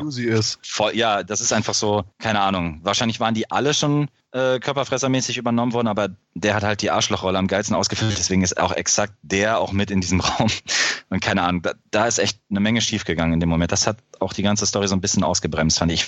Ich mag das Duo, Nancy und Jonathan, eigentlich sehr, weil er auch immer noch so ein bisschen, ich will jetzt nicht Anti-Held sagen, aber so, so, ein, so eine Explosion an Emotionen ist der Typ ja auch nicht. Und dagegen sie als die absolut idealistische Zicke. Ich, ich kenne auch viele, die die Figur gar nicht mögen. Und wenn dann so, wenn es so kontroverse Figuren gibt, dann mag ich das eigentlich immer. Gerade Frauen stehen, glaube ich, nicht so auf Nancy. Da hätte man noch viel mehr draus machen können, aber sie dann in so eine richtige feministische Kampfrolle dazu drängen, dann ist das eben nicht mehr 80er und dann ist das eben nicht nur zum Zwecke der 80, des 80er-Feelings Marken reinhauen, sondern dann ist das halt echt 2019 MeToo-Gedönse, was eigentlich bei Stranger Things gar nichts verloren hat. Also es spielt im Grunde genommen da rein, was ich zuvor schon gesagt habe, dass die ganze Serie einfach viel zu sehr an manchen Stellen auf Übertreibung setzt und dann auch einfach nicht weiß, wann es gut ist. Aber so sehr hatte ich Nancy gar nicht als so eine feministische Figur aller 2019 jetzt auf dem Schirm. Ich fand die Szenen mit der Zeitungsredaktion furchtbar, wie gesagt, weil es viel zu übertrieben war. Aber es gab jetzt Gott sei Dank nie diesen Moment, wo sie mit dem Beweis äh, in die Redaktion äh, rennt und auf den Tisch klatscht und äh, im nächsten Tag ist ihre Story auf Seite 1.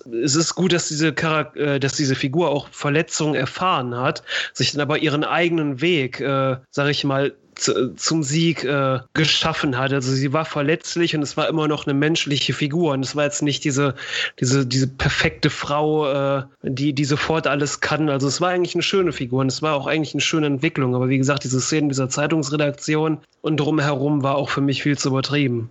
Und wo wir hier gerade von Over-the-Top-Figuren reden, abgesehen von der Zeitungsredaktion, mein Gott, ging mir Lukas kleine Schwester Erika auf den Hammer, Sack. Hammer. Und das ist auch wieder ein richtig gutes Beispiel für äh, das, was wir vorhin schon besprochen haben. Eine Figur ist ein Fan-Favorite. Die kam nämlich, glaube ich, ein, zweimal vor oder sowas in Staffel 2 zum ersten Mal. Hat da ein paar coole Sprüche gebracht und da war es halt irgendwie süß, weil sie war so klein und hat halt irgendwie eine große Fresse gehabt und alle fanden das irgendwie cool und yeah. Und jetzt hast du dann halt diese Figur hier drin und sie geht, egal was sie sagt, geht sie einem auf den Geist. Egal. Und da ist sie ja schon vorher, sie wird ja schon als nervige, also wirklich als Charakter und innerhalb des Universums nervige Figur eingeführt, indem sie immer an diesem Eisschalter da diese komische Bimmel äh, betätigt, während die versuchen eigentlich diesen russischen Code zu knacken und jedes Mal wieder irgendwas probieren möchte und da alles ausnutzt, während sie dann quasi das erste Mal mit am Tisch sitzt und mitsprechen darf, in Anführungsstrichen. Da geht die mir so auf den Sack. Ich habe sogar, obwohl ich es auf Englisch geguckt habe, immer wieder, weil ich es nicht glauben konnte,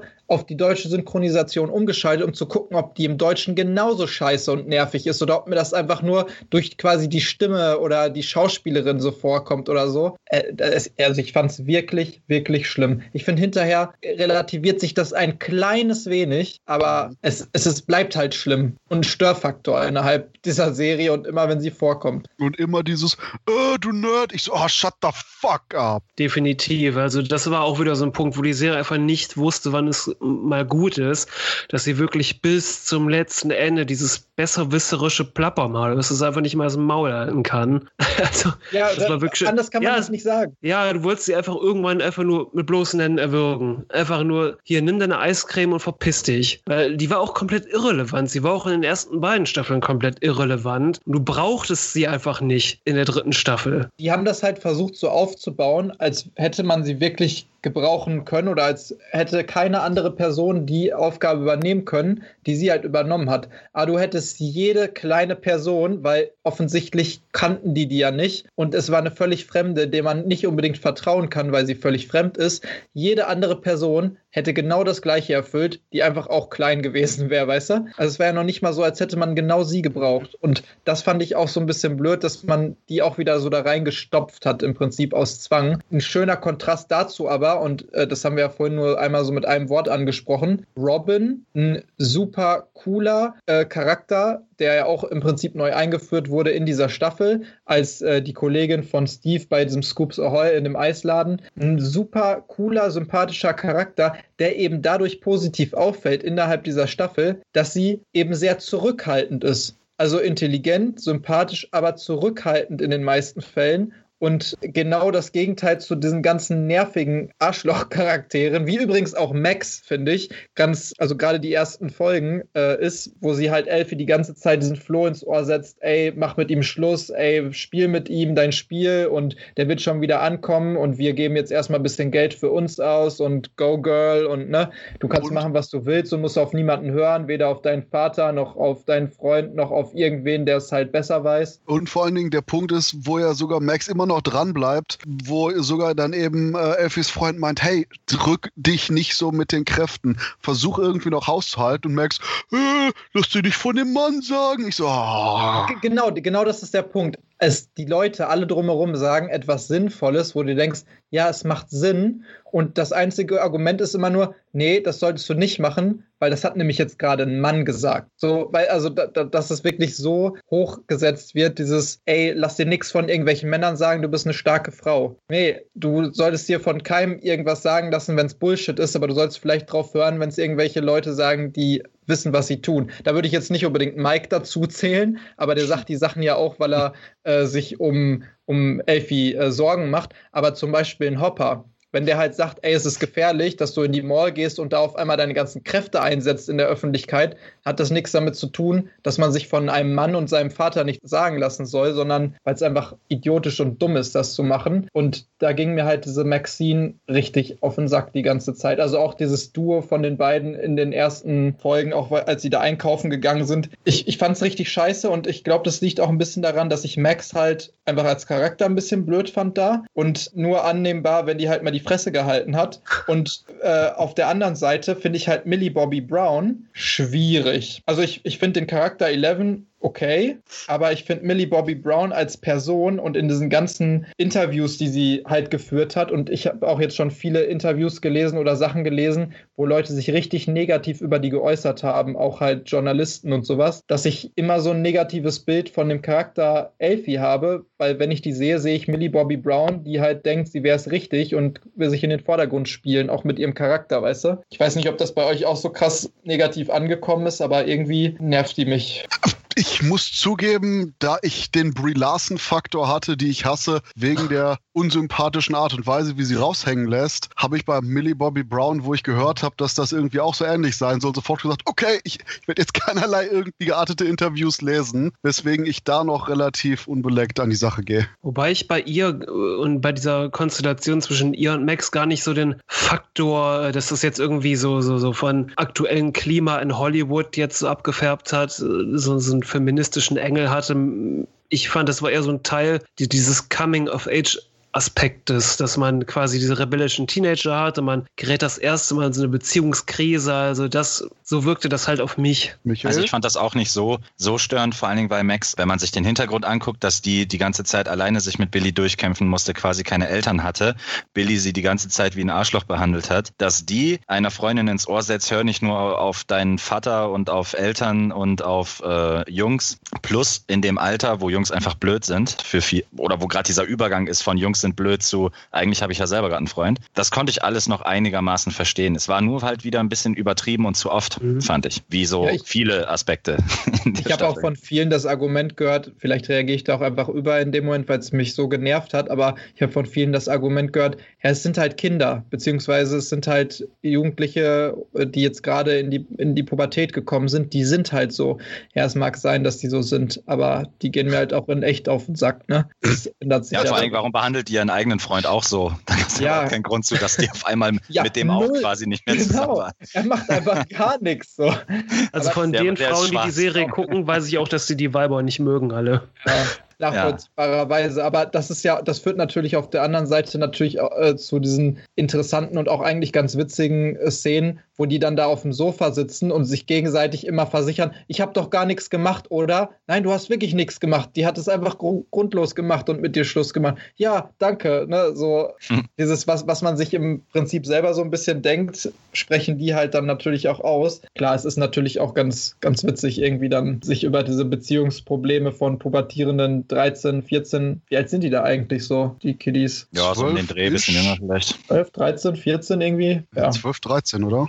Ja, ja, das stimmt schon. Ja, sich darüber lustig zu machen und irgendwie ist es ja auch wahrscheinlich so, aber die nerven mich halt trotzdem einfach. Was wer mich unglaublich nervt, wo wir gerade bei den Problemzonen sind, wo wir jetzt Max durchhaben und Co. Ich werde einfach nicht mit Mike warm und das schon von der ersten Staffel an. Ich finde, das ist so ein Arschlochkind. Ich kann es nicht anders bezeichnen, sorry. Ich finde diesen Typen so schwierig, so unsympathisch. Der muss ständig, der, der der baut ständig Mist, der eckt überall an, der lässt sich nichts sagen, der hört im Prinzip nur auf sich und wenn er für irgendwas zu begeistern ist, dann lässt er alle anderen links liegen, egal ob das Will ist, egal ob das seine Freundin ist oder was weiß ich was. Wie der mit Leuten spricht, ist völlig von oben herab. Ich habe überhaupt keine Ahnung, warum, warum man dem, vielleicht ist es die Pubertät und ich sollte vielleicht nie selber Kinder haben, keine Ahnung, aber ich finde, die haben dem echt nicht die sympathischste Rolle zugeschrieben bei, bei Stranger Things und den fand ich mit fast am nervigsten.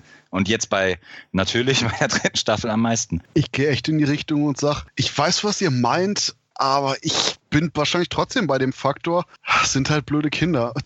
Ich, das macht es nicht gut und ich glaube, ein riesiges Problem ist die Redundanz von vielen Szenen, weil du hast eben bei Erika diese ständige, öh, du nerviger Nerd, öh, ich will das und das.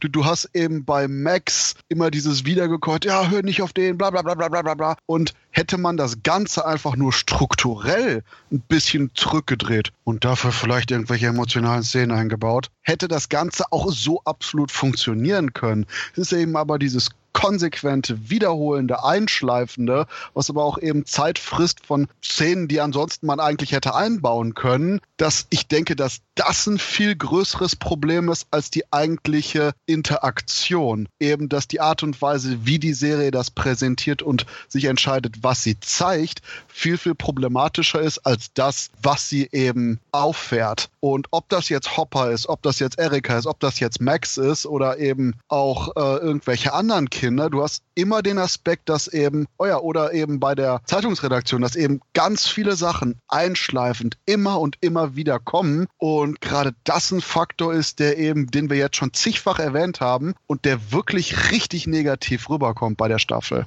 Jetzt haben wir den Gegensatz natürlich mit anderen Charakteren, die auch wieder zu Fan-Favorites geworden sind. Robin. Wer mir da noch einfällt, ist Murray, der ja auch schon in der zweiten Staffel quasi war, der leichte Verschwörungstheoretiker, der aber trotzdem extrem intelligent ist und auch, wo viel dran ist bei seinen ganzen Verschwörungstheorien. Und Alexei. Yes. Hopper und Joyce ne, nehmen Alexei, einen der äh, Wissenschaftler, die in dieser Untergrundbasis der Russen arbeiten, quasi fest oder wie immer man das nennen möchte, entführen ihn, äh, nehmen ihn gefangen. Und weil er eben nur Russisch spricht, was auch schon so zu einigen wirklich ganz witzigen äh, Situationen führt, fahren sie zu Murray, weil äh, Murray ist der Einzige, den Hopper kennt, der halt fließend Russisch spricht. Und ich finde, das war dann wieder eine richtig geile Dynamik und wirklich witzige Szenen. Und da hat man auch wieder ein bisschen Charakterentwicklung drin gehabt und einfach sehr schöne Dialoge und, und Dynamiken. Also, das finde ich irgendwie Finde ich irgendwie ganz cool. Absolut. Und da sage ich jetzt eiskalt, gehen wir jetzt eben zu Folge 6, der Geburtstag, wo auch eben viel davon rauskommt. Und auch wenn ich die eine Sache immer noch ein bisschen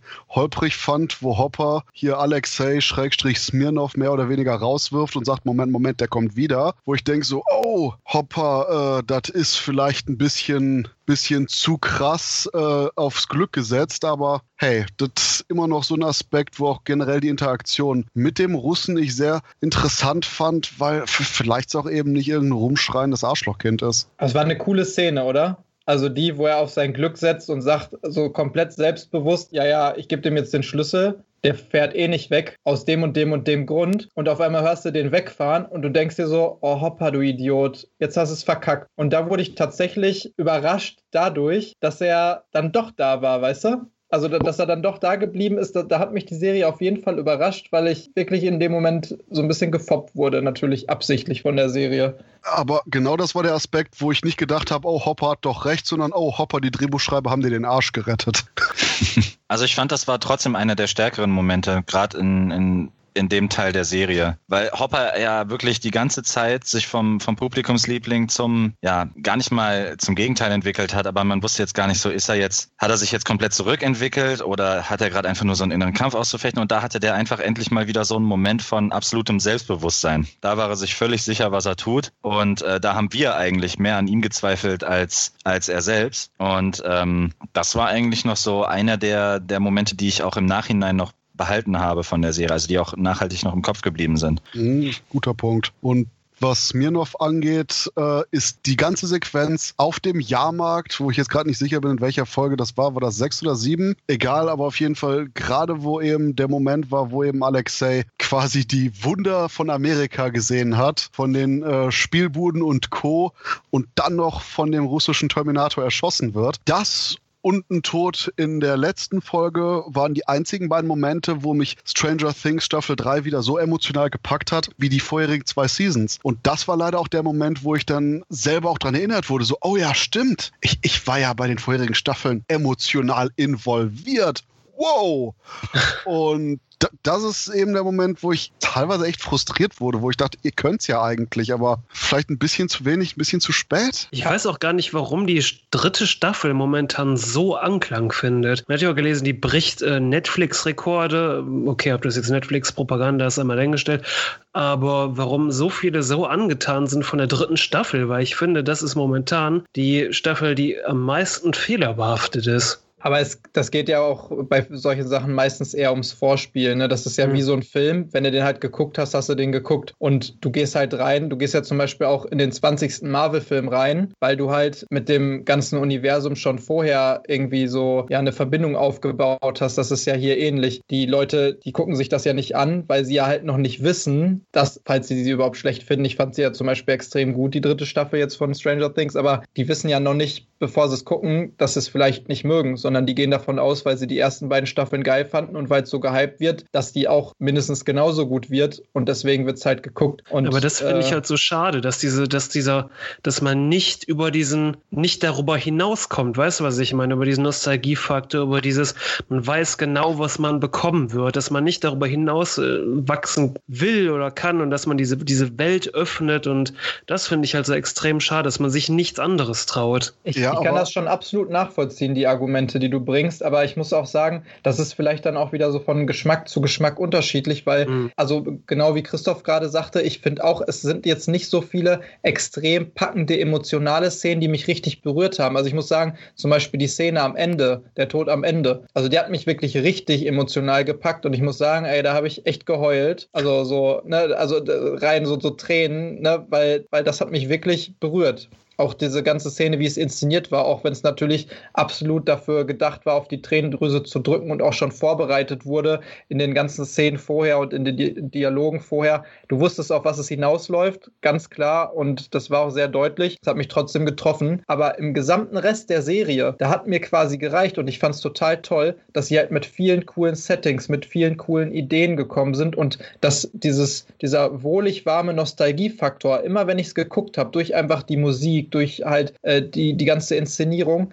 dass die mich mit so einem schönen Gefühl durchströmt hat. Das klingt jetzt so ein bisschen pathetisch und weiß ich nicht, aber dieses einfach, ich gucke das und ich fühle mich wohl. Ich fühle mich so zu Hause. Ich fühle mich, was halt ja die Definition von Nostalgie.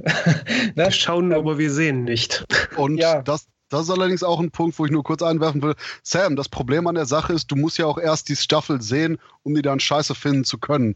Deswegen denke ich auch, wie eben äh, Tobias das sagte, ist, es kommt auf die Vorarbeit an. Und um jetzt Tobias so ein bisschen mit einem Stock zu ärgern, nach dem Motto, es ist wie Last Jedi. Der Film war scheiße, aber das merkst du hey. auch beim Solo. Hey. ja, du, du weißt, was ich meine. Du merkst es immer erst bei dem Teil, dann danach. Ja, natürlich. Also ich, ich weiß nee. absolut, was ihr meint. Ich, ich, also ich muss auch sagen, ich, ich kann das absolut nachvollziehen, deine Kritikpunkte. So rein logisch gedacht, äh, Sam, die Kritikpunkte kann ich alle nachvollziehen und da würde ich sogar zustimmen, dass, dass du echt mit allen Sachen recht hast, auch wenn ich einige Sachen vielleicht ein bisschen anders sehe, aber du hast mit allem recht, was du sagst, rein faktisch. Und trotzdem gucke ich das und finde es irgendwie total geil und einfach schön, quasi das zu gucken. Mhm. Man darf auch nicht vergessen, Stranger Things äh, ist ist vielleicht konzipiert für die Zielgruppe um die 30, aber trotzdem läuft Stranger Things immer noch bei Netflix, kriegt das fetteste Marketing ab bei Netflix. Das heißt, jeder, der Netflix hat, äh, kriegt mindestens 100 äh, Mal in der Woche die Stranger Things Werbung um die Ohren gebrettert. Und es gibt auch unglaublich viele aus den jüngeren Generationen, die diese Serie abfeiern, die mit den Stranger Things T-Shirts rumrennen und was weiß ich. Und die lieben diese Serie, glaube ich, aus ganz anderen Aspekten. Ich glaube nicht, dass die nach dieser detaillierten 80er-Welt suchen oder nach den ganzen Referenzen oder eben auch nicht aus filmkritischer Sicht, so wie wir das jetzt machen nach der Figurenentwicklung und so weiter. Wenn man sich anguckt, was da im Kino und, und so weiter gerade äh, hart abgefeiert wird, das sind ja auch nicht gerade die figurentiefsten Geschichten, sondern ich glaube, dass Stranger Things auch, und das, da haben die vielleicht auch einfach nur Glück mit, die leben dann auch echt von der Menge an sympathischen Figuren. Also wenn man alle durch ein Netz wirft, dann bleiben vielleicht auch ein paar im Netz hängen, aber am Ende bleibt dann Dustin, ein Steve und so weiter. Und ich glaube, wegen diesen Figuren wird die Serie dann doch auch schon sehr hart geliebt, auch von Leuten, die eben nicht die ganze Zeit auf, auf eine Serie gewartet haben, die in, in Synthi-Sound die 80er abfeiert. Und äh, noch dazu ist ja die Welt trotzdem schön gelungen. Also du, du, man muss sich da echt mal in den Kopf der Zuschauer setzen, die, die einfach sich nur berauschen lassen. Und äh, ich, Stranger Things ist ja absolut für die Sinne gemacht. Und wenn man dann mal diese kleineren Logiklücken oder vielleicht das verschwendete Potenzial und so weiter wegnimmt, dann kann ich absolut nachvollziehen, warum die Serie trotzdem aus einer anderen Perspektive auch so beliebt und erfolgreich ist. Ich fand die dritte Staffel ja auch toll, weil ich sie eben versucht habe, von einem, weil ich die aus einem ganz anderen Standpunkt liebe. Ich, ich mag einfach auch diese, diese Figuren und ähm, die, die Optik und den Sound. Ich, ich achte immer sehr auf Sound und ich äh, bin auch großer Muse-Fan und die konzipieren ja im Moment auch alles nach Simulation Theory, also auch auf auf 80er äh, und so getrimmt. Und ähm, das machen die einfach unglaublich gut. Und ähm, ich glaube, das ist auch so ein, so ein Teil, den, den darf man nicht außen vor lassen. Also, ohne jetzt zu sehr ein Fass aufmachen zu wollen, dass The Last Jedi scheiße war, wusste ich schon spätestens ab Minute drei, wo der deine Mutterwitz gab. Fresse jetzt! Aber ähm, wie gesagt, es, es ist halt bei Stranger Things so, ich will, ich will eigentlich gar nicht, dass man sich so sehr von den 80er Jahren wegbewegt. Ich will nur, dass man mal neue Konzepte reinbringt, weil es ist ja immer, es war bisher dreimal, das Militär ist eine Bedrohung? Mein Flair ist eine Bedrohung. Es kommt aus dem Upside Down, Elfie muss immer den Tag retten und Will merkt das. Dass man sich davon einfach mal ein bisschen löst, weil in 80er Jahre Horrorfilmen gab es ja äh, so viele Bedrohungen. Es gab Slasher, es gab Geister, es gab alles Mögliche. Ähm, dass man, dass man sich einfach davon loslöst und mal andere Konzepte in den Mix wirft. Dass es nicht ganz so, ja, wie ich schon sagte, wie eine Variation von einer Variation von einer Variation wirkt. Also du meinst, dass sie auch mal zum Beispiel andere Bedrohungen bekämpfen müssen. Im Prinzip das Setting bleibt gleich, dieses 80er-Setting, genau. aber du hast halt einfach eine komplett neue Geschichte, die nicht mehr wirklich wieder dieses alle müssen gegen den Mindflayer und alle Charaktere haben genau die gleiche Position zu besetzen, im Prinzip wie vorher. Das kann Ja, ich genau. schon gut nachvollziehen, ja. Weil, weil die 80er waren ja auch so, so reich an fantastischen Ideen und dass man dann halt immer wieder, sag ich mal, die gleiche Geschichte aus der Mottenkiste holt. Ich meine, gut, jetzt hat man so eine Art Trilogie innerhalb der Geschichte. Nur wenn man jetzt ab Staffel 4 erst anfängt, irgendwas Neues zu machen, weil der Idealfall wäre halt, wenn man so eine Art, was ich, Scooby-Doo oder die drei Fragezeichen, man muss immer irgendwie so einen neuen Fall lösen. Man hat irgendwie immer eine neue Bedrohung. Und darauf, damit hatte ich eigentlich schon in Staffel 2 gerechnet und jetzt kam es noch immer nicht in Staffel 3.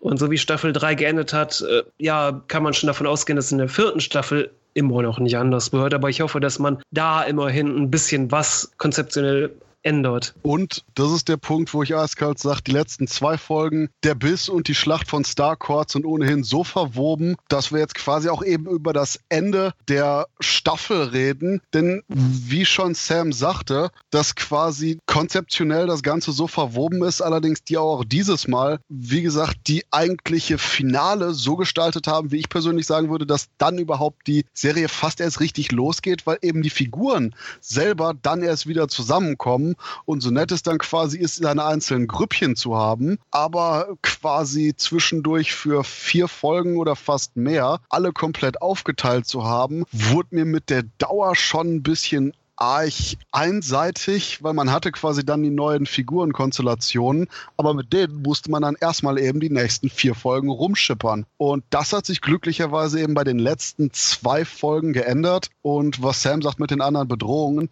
da fällt mir hier mein, einer meiner weiteren Lieblingscharaktere der Staffel ein, nämlich Billy, der vorher mit dem Saunatest diese durchaus zwiespältige Charakter gezeigt hat, dass er selber eben nicht das will, was der Mindflayer ihm auferlegt. Und hier am Ende auch mehr oder weniger zum Held wird, um sich nochmal wirklich kurz frei zu sagen von dieser übernatürlichen Bedrohung und dann auch eben für die Protagonisten stirbt, inklusive von diesem Flash mit seiner Vergangenheit. Und das war auch eben das Einzige, was meiner Meinung nach die gesamte Staffel wirklich gut aufgebaut hat. Denn das war bei der Biss, wo man auch noch eben durchaus die Aspekte hatte, dass Elfie eben in die Psyche von ihm eingetaucht ist. Beziehungsweise das war auch schon, glaube ich, in der Folge davor noch ein bisschen, ging hier weiter. Und dass man eben wirklich so einen Unterbau gegeben hat für Billy, für den Charakter und auch wirklich nochmal zeigte, warum er quasi die Person war, die wir in Staffel 1 und 2 gesehen haben. Und dass quasi das, was hier Billy eben zugutekommt als Charakter, aber ansonsten die anderen Staffeln mit viel mehr Figuren geschafft haben. Aber dadurch, dass man es hier eben mit Billy geschafft hat, war mein Abschluss von der Staffel noch durchaus positiv. Hopper hat sein Arschloch-Gen irgendwie zwischenzeitlich abgelegt und tritt den Russen in den Arsch. Da haben wir auch noch wirklich gut funktionierende Situationscomedy mit den Sachen nach dem Motto, hey, nick einfach und geh weiter, wenn du kein Russisch kannst. Und dass da wirklich auch endlich mal wirklich die Story zum Zuge kommt und nicht sich konsequent in redundanten Wiederholungen totschleift, sondern auch eben hier Erika wird plötzlich praktisch, Hopper ist nicht mehr so ein Arschloch, Billy ist durchaus vielschichtig und sogar Elfie, die, wie Sam sagt, bis jetzt eigentlich mehr oder weniger als so, ein, als so eine Waffe eingesetzt wurde, dadurch, dass sie an ihr Limit geht, aber auch langsam aber sicher keine Kraft mehr hat und selber auch wirklich ihre Grenzen kennenlernt. Und all das hätte man viel lieber noch auf ein paar mehr Folgen verteilen können, statt alles nur am Ende zu geben, oder? Abgesehen davon, dass natürlich das ganze Battle, also dieser ganze Kampf in der Mall, natürlich auch sehr geil inszeniert ist, auch mit vielen Tributes wieder zu zum Beispiel Jurassic Park, die Szene mit den Raptoren. Wie, wie nennt man das Vieh eigentlich jetzt? Ist es der Mindflayer quasi? Der Fleischmonster vom Mindflayer. Mindflayer so. Was der Mindflayer, ja. ja. Hm. Das, der fleischgewordene Mindflayer, wie der dann da quasi äh, versucht, die zu finden und die sich alle verstecken. Und zu dem Zeitpunkt wird es dann halt auch wieder zu so einem Gruselfilm im Prinzip, der, finde ich, cool inszeniert ist mit coolen Effekten. Und danach hat man dann doch wieder dieses große Ding mit den ganzen Explosionen und dem ganzen Feuerwerk und sowas. Also die haben da nochmal in die letzten zwei Folgen extrem viel reingepackt, was richtig gut inszeniert ist und auch gut funktioniert und eben auch alle Charaktere nochmal so ein bisschen, die man vielleicht negativ fand, relativiert. Genau wie du sagtest, Christoph. Also ich fand, das war ein echt würdiges Finale, wo man echt alles drin hatte. Emotionen, Action, äh, geile Effekte, ähm, nochmal coole Dynamiken, weil eben die einzelnen Grüppchen jetzt aufeinandertreffen und nochmal mit ein bisschen miteinander halt interagieren müssen. Und was du vorhin sagtest, das ist mir auch zwischendurch aufgefallen, das fand ich auch schade. Die haben zwar coole Grüppchen neu gebildet am Anfang und eingeführt, aber die sind halt so weit weg voneinander innerhalb dieser ganzen Story und der ganzen Folgen, dass die nie aufeinandertreffen und man hat immer nur diese Einzelstories und das war gefühlt zumindest in den anderen äh, Staffeln so, dass die halt mal innerhalb der Staffel schon untereinander durchgetauscht haben oder sich mal getroffen haben und vielleicht auch mal ein bisschen ausprobiert haben, einfach die Schreiber, ne, wie können die einzelnen Figuren und Schauspieler untereinander wirken und so. Das oh. hatte man hier jetzt nicht so. Das ist der Punkt, wo ich nur kurz eben einwerfen musste, dass ich extra für den Podcast mir das Videospiel Stranger Things 3 gekauft habe und das Beste ist, dass man quasi die gesamte Staffel 3 nachspielt.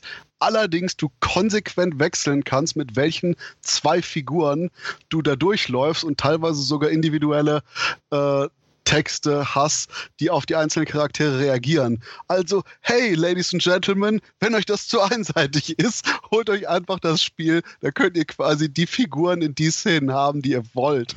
Ist das dieses äh, Dropdown-Sicht äh, Point-and-Click-Adventure, was es auch schon zu den anderen Staffeln gab? Oder wie sieht das aus? Richtig, wobei das dritte ist jetzt, äh, es spielt sich wie ein Beat'em-up in einem Rollenspiel-Korsett, hat einen super Soundtrack und wenn du erstmal durch die ersten 30, 45 Minuten durch bist, wo du ernsthaft komplett Backtracking von Anfang an des Spiels hast und dann die Story losgeht, kommt es auch in seinen Flow und macht Laune. Und ja, das ist es und ist vielleicht ein bisschen teuer gerade mit fast 20 Euro, aber hey, wer Stranger Things mag, kann definitiv 20 Euro deutlich schlechter investieren. Das klingt schon mal interessant. Also ich muss sagen, ich habe jetzt auch relativ viel über diese, über diese dritte Staffel ein bisschen geschimpft, aber ich möchte auch nicht, dass die positiven Aspekte jetzt auch zu kurz kommen. Wie wir hatten ja schon das, ähm, die Schlacht in der Mall angesprochen, die verdammt gut gefilmt, das ist auch optisch richtig toll inszeniert ist. Und die Staffel generell hat auch einige sehr, sehr gute Spannungsmomente. Und ähm, wir hatten ja schon ein bisschen über die Gewalt gesprochen, die mich im Vergleich zu den ersten beiden Staffeln auch dann doch überrascht hat. Also es gab schon wirklich gute Spannungsmomente und optisch ist das Ganze auch hervorragend gelöst. Die Effekte sind einfach der Hammer. Dieses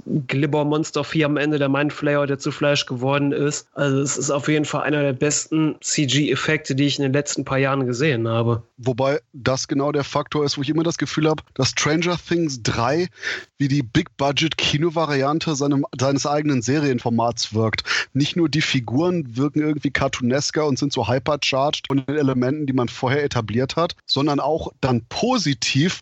Heilige Scheiße hat die Serie ein höheres Budget, merklich mhm. anscheinend, als die Vorgänger. Ob es jetzt irgendwie die Kameraführung ist, die Effekte und auch eben generell die Monster-Sachen. Mein Gott, sieht das alles gut aus und deutlich besser als vieles, was ich im Kino gesehen habe. Absolut. Das hatte ich ja auch gerade schon gesagt. Die Inszenierung ist Hammer. Ich finde das aber auch nicht nur, dass man das jetzt auf die letzten beiden Folgen oder auf äh, im Prinzip diese finale Schlacht so be äh, nur beziehen kann, sondern da, da, hatten wir gerade gar nicht so richtig drüber gesprochen. Aber äh, die Szene, im Krankenhaus. Also zu dem Zeitpunkt, als eben die beiden Redaktionsmenschen da von der Zeitung die Gruppe angreift, die dann sich gerade da befindet. Ich finde, es gibt wirklich ein paar Kapitel und ein paar Szenen und man springt halt so von Kapitel zu Kapitel, von Szene zu Szene, von Ort zu Ort, ist ja klar. Aber jede einzelne hat irgendwie so ein bisschen was Besonderes. Und das ist halt auch schon wieder eine richtig geile Szene, die ich wirklich gut und spannend und auch gruselig inszeniert fand wo man natürlich auch wieder viele Anleihen und Tributes sehen kann in, in verschiedenen Einzelszenen. Aber äh, das schafft die Serie oder die, die Staffel ziemlich gut, in vielen Aspekten, eben auch weil die Effekte diesmal so, so flawless sind. Und da hatte man vorher halt vielleicht auch einfach versucht, möglichst wenig solcher Szenen reinzubringen, weil man eben wusste, ey, wir haben gar nicht das Geld dafür, jetzt noch eine zweite oder dritte oder vierte Szene rauszuhauen. Und jetzt wirkt alles eben so ein bisschen größer. Aber das, das finde ich auch total geil, weil das, das reicht mir schon quasi, wo du sagtest, Sam, gerade, dass, dass die Welt irgendwie dir nicht so äh, groß genug ist und nicht genug neue Ideen und sowas sind, aber dass die halt schon so viele neue Settings auch reingebracht haben, wie die Starcourt Mall, wie äh, hinterher diesen Funfair, also den Jahrmarkt, äh, wie diese Untergrundbasis und sowas. Ich, also ich fand, da waren schon viele coole neue Ideen drin, die sie auch halt geil umgesetzt haben aber äh, hauptsächlich halt visuell, akustisch, vom Production Design her und sowas. Und die Story, die muss ich jetzt wirklich nochmal, während wir darüber sprechen, äh, nochmal drüber nachgedacht habe, die kommt wirklich extrem zu kurz, gerade die Charaktere untereinander. Aber ich finde nicht, dass es so mega auffällt. Also vielleicht jetzt jemandem wie dir, der halt sich einfach damit natürlich auch quasi beruflich beschäftigt. Aber ja, irgendwie finde ich, das kann man der Serie gar nicht so negativ auslegen, oder? Dass sie halt nur ein geiles geiles Gefühl macht und alles drumherum perfekt ist und gut inszeniert ist, aber die Story halt recht simpel gehalten wird. Aber das ist genau das Gleiche, dass du quasi zweimal mit der Serie wunderbaren, emotionalen, aber auch langanhaltenden, richtig geilen Sex hattest und beim dritten Mal ist das so, oh Schatz, wir haben 15 Minuten, ich drehe dreh mich jetzt zur Seite, aber dann, nachdem du zwei Stunden schon schläfst, kommt plötzlich so die Hand unter die Decke und dann geht es für die letzten 20 Minuten nochmal richtig los. So nach dem Motto, Moment, wo war denn der ganze Mittelteil? Teil hier. Und genau das ist irgendwie das Problem. Die ersten zwei Folgen haben ja durchaus den Einstieg und die letzten zwei Folgen haben ein wunderbares Finish, aber, da, aber dazwischen liegt die Staffel da auf, im Bett wie ein toter Sack. Wie gesagt, das sind auch bei mir eher so konzeptionelle Probleme, die von der Bedrohung wirklich ausgehen, was, was das Ganze halt, die ganze Handlung aktiviert. Es ist gar nicht mal so, ich finde schon, man sieht auch viel mehr von Hawkins, man öffnet die Welt dahingehend, aber wie gesagt, es ging mal halt konzeptionell so rein um die Bedrohung und wie gesagt, dass man alles andere zurückgefahren hat, was die Charaktere angeht und dann wirklich nur noch das drumherum und dieses, dieses, ja, dieses stilistische und dieses, diese, diese Nostalgia Plotations im Vordergrund stehen. Wie gesagt, ist es halt schade, dass dann Staffel 3 eher halt recht, ich will nicht sagen seelenlos wirkt, aber nicht darüber hinauswachsen kann, dass es halt einfach so ein bisschen wie so ein Heroinspritze ist, dass du dann 80s-Rausch bekommst. ja, sondern dass, dass es einfach nicht mehr werden kann und werden will. Da, da, das finde ich halt sehr schade. Und ich hatte das auch, glaube ich, schon mal vorher erwähnt, dass Staffel 3 schon in, in manchen Aspekten so ein bisschen wie so ein Ding wirkt, das so im Zuge des Stranger Things Hypes entstanden ist. Und ja, also vom, vom Feeling her gar nicht wie so eine dritte Staffel wirkt, sondern einfach wie ein Abklatsch davon. Es stimmt ja auch schon, dass die irgendwie am Anfang von Staffel 2 so ziemlich, also da hatten die noch was Neues, da gibt es dann auf einmal diese neue Bedrohung, aber am Ende von Staffel 2 sind die natürlich wieder genau da, wo die im Prinzip am Anfang von Staffel 2 waren. Und so, so fängt halt die dritte Staffel dann auch wieder an. Also im Prinzip hat man da das wieder zurückgedreht und fängt wieder von neuem an. Und da ist es eigentlich sehr interessant, dass sie dann eben sich für ein ex, äh, etwas extremeres Ende entschieden haben. Zum einen jetzt Elfie die Kräfte genommen haben, zum anderen Hopper. Wir haben, wir haben schon ein paar Mal darüber geredet, dass er halt äh, stirbt am Ende der, der letzten Folge. Stopp. Und auch, ja. Ganz im Ernst. Ich meine, Michael, wir, wir sind doch alle hier Comicbuchleser, oder? Ja, gut. Ganz im Ernst. Darauf wollte ich ja jetzt auch hinaus. Also, dass aber sie sich das, aber erstmal für ein extremeres Ende entschieden haben und dann kommt nochmal natürlich wieder diese Szene, wo sie auch sagen, nicht der Amerikaner irgendwo in nee. Russland. No, noch nicht mal, noch nicht mal, viel weiter vorne. Der, der, die Art und Weise, wie Hoppers größte Anführungszeichen der Welt Tod inszeniert ist, ist dermaßen offensichtliches, wir haben nicht das letzte von dem gehört und mhm. wo man, wo auch die komplette emotionale Art und Weise, die der Showdown und vor allen Dingen der Epilog dir nachher reindrücken will, so gottserbärmlich gar nicht funktioniert. Das ist dieses, oh, er ist plötzlich weg, wuppdidu. Und du hast ja sogar noch extra, dass die Serie dann zeigt, oh, die Explosion und die zwei fliehenden Russen werden aufgelöst und, oh, wo ist eigentlich Hopper? Das wird ja sogar noch ein paar Mal auch vorher erwähnt, dass im Prinzip alle, die der Explosion ausgesetzt sind, halt sofort sich äh, auflösen, weil die halt so stark ist. Aber ich finde, das ist ein zweischneidiges Schwert, weil man macht sich schon die Gedanken darüber, also es ist relativ offensichtlich so inszeniert, dass man quasi seinen Tod nicht sieht und auf einmal ist er einfach schwupps weg.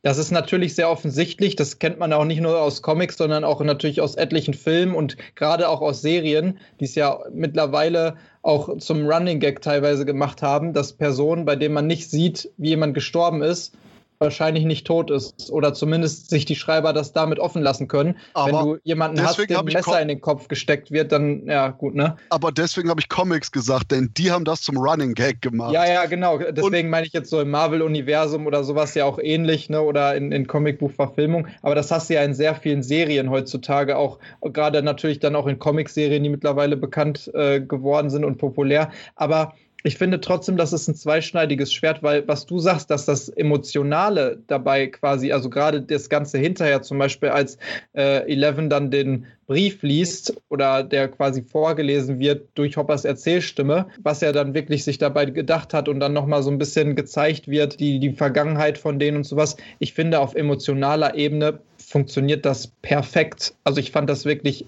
ich, ich fand es super offensichtlich. Ich fand es auch total, kann man schon fast wieder sagen, faul geschrieben. Aber ich fand, es hat trotzdem, zumindest für mich, perfekt funktioniert und auch emotional richtig getroffen. Und wenn die jetzt, also da, da, muss ich nämlich genau das sagen, wenn die sich jetzt entscheiden sollten, zum Beispiel Hopper zurückzubringen, weil er eigentlich gar nicht gestorben ist, irgendwann in der vierten Staffel, die ja sicherlich kommen wird, das fände ich scheiße. Weil das würde wiederum dann den ganzen Tod und die, diese ganze Geschichte am Ende im Prinzip wieder völlig entwerten. Und so wie die das quasi inszeniert haben und ihm nochmal genau diese Szene gegeben haben und die letzten 20 Minuten ungefähr, weil ungefähr 20 Minuten sind es in der letzten Folge, glaube ich, noch, nachdem im Prinzip der, der Kampf ja gekämpft wurde und die gewonnen haben. Also Aber das genau das ist das, wo ich sage, bin ich komplett anderer Meinung, denn der Brief funktioniert eben, weil es das Leben der Figuren auch wirklich bedingt. Der emotionale Punkt von Oh mein Gott, Hopper ist tot, funktioniert eben nicht, weil die Serie das dermaßen schlecht beziehungsweise eben gewollt versteckt inszeniert, um sich die Möglichkeiten offen zu lassen oder um eben direkt mit der vierten Staffel und der Rückkehr anzuschließen. Also du meinst die Todesszene an sich quasi, wie die inszeniert ist und nicht quasi wie der gesamte Tod und das Nachwirken inszeniert ist, sondern einfach nur dieser Tod, in dem man einfach nur eine Explosion sieht und auf einmal ist er nicht mehr da und keiner spricht so richtig drüber? Nein.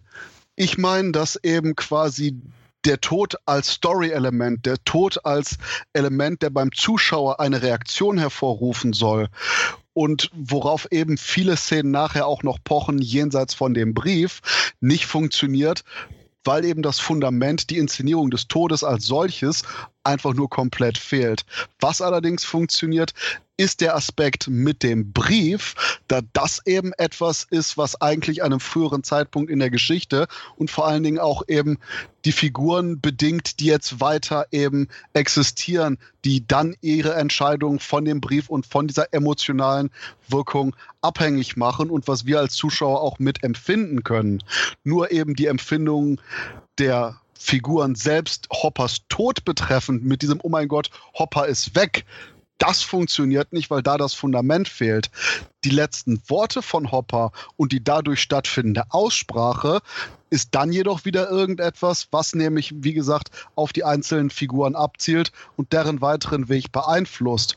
Und was wir als Zuschauer dann ja auch durchaus mitbekommen haben von Hopper, was vorbereitet worden ist, wie er eben sagt, oh mein Gott, ich kann nicht mit denen reden, ich will das hier nicht machen, wie formuliere ich denn meine Gedanken, dass das auch wieder ein Aspekt ist, der wie viele andere Sachen sechs Folgen vorher vorbereitet wurde und dann den emotionalen Payoff sprichwörtlich ganz zum Schluss hat. Das ist halt nun mal auch in Serien, ne? Du musst es halt vorbereiten über mehrere Folgen und dann hast du halt hinterher diesen emotionalen Payoff. Der muss sich ja auf Sachen beziehen, die vorher passiert sind.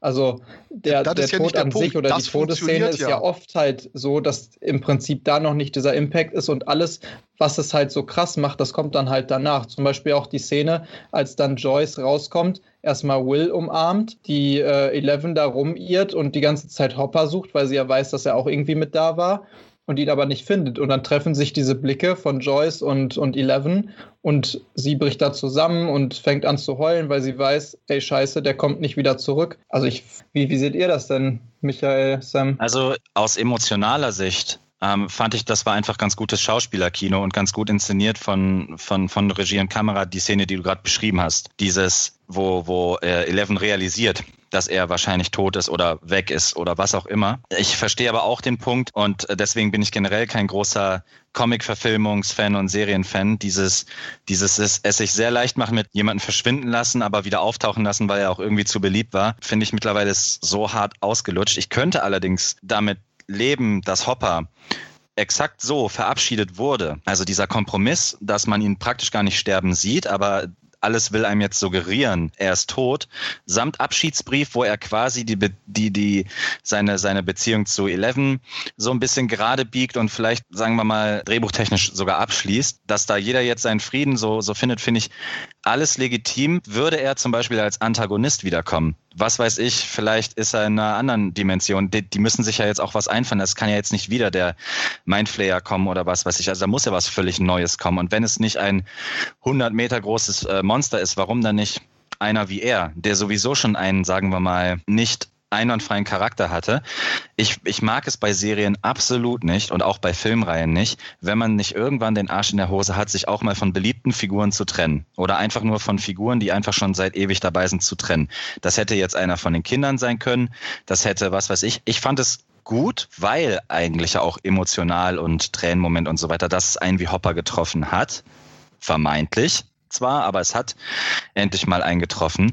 Und ich könnte jetzt eigentlich nur damit leben, wenn er in irgendeiner Form Gegenspieler wird oder wirklich tot ist. Alles andere fände ich super, super arm. Also wie gesagt, mir, mir ist es im Endeffekt auch so ein bisschen zu konstruiert gewesen, aber das hängt auch mit anderen äh, Szenen in der Serie zusammen. Es gab zum Beispiel auch diesen Moment, wo Robin Steve sagt, dass sie so besessen von ihm war und nicht seinen Blick von ihm lassen konnte. Und im Endeffekt sagt sie, ja, aber ich war das nur, weil ein anderes Mädchen auf dich gestanden hat, auf die, die ich ge gestanden habe, wo ich dachte so, nee, so sagt es einfach niemand. Und es war einfach Ja. so ein fauler Trick der Serie, wo ich dachte so, Ja, das stimmt. es ist, es ist total bescheuert. Und am Ende, wo man auch, wo Hopper vermeintlich gestorben ist, gesehen, okay, da ist nichts. Ich dachte so, okay, höchstwahrscheinlich kommt er wieder. Gerade nach dieser, ähm, nach dieser Sequenz noch nach dem Abspann, wo ich aber auch, es ist, so, es ist unlogisch, wenn er einfach noch leben würde, weil das Ding, dieser Laser ist explodiert. Er wurde nicht ins Portal gesaugt, das Ding ist einfach explodiert. Und wenn er jetzt nochmal wiederkommt, wäre es einfach ja irgendwie schon so ein Betrug am Zuschauer, äh, weil man einfach ganz umsonst seine, In- äh, seine Emotionen in diese Serie rein investiert hat. Und, und sowas hasse ich, wenn man das macht. Es, es, es stört mich Ja. wirklich. Sam, ich bin da auch voll bei dir. Deswegen sagte ich ja auch gerade, dass ich das halt eine krasse Szene finde, aber nur wenn er Mhm. auch wirklich tot ist, wird er wiederkommen, dann fände ich scheiße. Aber wir gehen natürlich jetzt auch alle davon aus, weil wir das halt so kennen aus anderen Filmen, Serien, Comics, wie auch immer, dass er, weil er, weil man den Tod nicht sieht und es so auf diese Art und Weise inszeniert wurde, dass er auch wiederkommt. Aber was wäre denn, wenn er halt eben nicht wiederkommen würde? Wenn das das Ende gewesen wäre, dann wäre das doch ein würdiges Ende gewesen. Wenn er jetzt wiederkommen würde in der vierten Staffel, fände ich auch scheiße. Da, also da, da würde ich auf Mhm. jeden Fall sagen, ich fände es noch nicht mal cool, weil ich, Hopper war mein Lieblingscharakter, die ersten beiden Staffeln, muss ich sagen. Oder ja doch schon eigentlich mein Lieblingscharakter. Ich fand den einfach total cool. Und man wird ja sagen, oh, ich möchte aber, dass mein Lieblingscharakter wiederkommt, weil ich möchte ja mehr von dem sehen. Finde ich in diesem Teil nicht, weil der hat ein würdiges Ende erfahren, so wie das ist. Und wird der wiederkommen, dann wird das halt, wie gesagt, das voll entwerten. Aber wenn der, wenn der nicht wiederkommt, dann wäre das doch super, so wie es ist, oder nicht? Nein.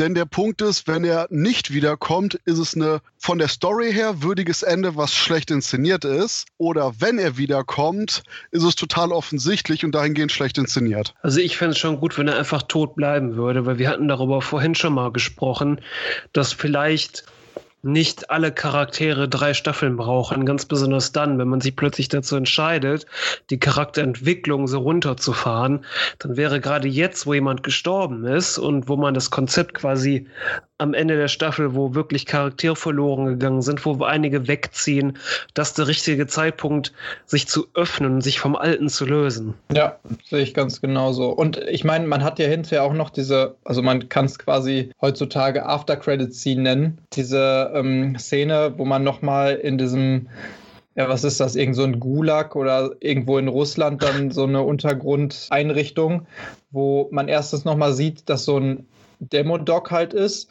und offensichtlich, die das da geschafft haben, irgendwie noch ein Portal zu öffnen. Die Geschichte ist noch nicht vorbei mit diesem ganzen Ding. Aber dann sagt er auch einmal, ah, nee, nimm nicht den Amerikaner als Futter für diesen Demo-Doc. Und offensichtlich haben viele ja auch gedacht, dass es äh, zum Beispiel Hopper sein könnte, der aus irgendwelchen Gründen da gelandet ist. Finde ich aber total abwegig. Was denkt ihr denn, wer das gewesen sein könnte, so quasi als, als Abschluss oder als Übergang zur neuen Staffel? Weil meine Theorie wäre, dass es vielleicht der Vater von Eleven wäre. Mein Punkt ist, dass ich immer noch das Gefühl habe, dass Hopper dadurch überlebt hat, dass er quasi mehr oder weniger so einen Hail Mary-Sprung in Richtung von der offenen Dimensionsbarriere gemacht hat. Und du hast ja die Ruskis, die bei sich in, der, in die Dimension gebohrt haben und die Ruskis, die in Amerika in die Dimension gebohrt haben. Und vielleicht, dass du da sprichst und greifend so einen Übergang hast und der einfach nur eben in Russlandland eben rausploppt und alle so, oh mein Gott, guck mal, wir haben einen Amerikaner gefangen. Wobei das aber auch eben, wie gesagt, ob jetzt die Inszenierung von dem Tod ist oder ob das jetzt das Überleben ist, alles so. Äh. Und ich muss zugeben, ich bin einfach generell desinteressiert, welcher Amerikaner das ist, weil, weil wenn es Hopper ist, ist es okay. Wenn es irgendjemand anders ist, ist es pff, whatever. Ich würde mich freuen, wenn, wenn Hawkins jetzt einfach mal abgeschlossen wäre, weil jetzt waren die alle da. Jetzt sind sie sogar in den letzten beiden Folgen nochmal zusammengekommen. In der Endsequenz trennen sie sich jetzt aber auch wieder alle.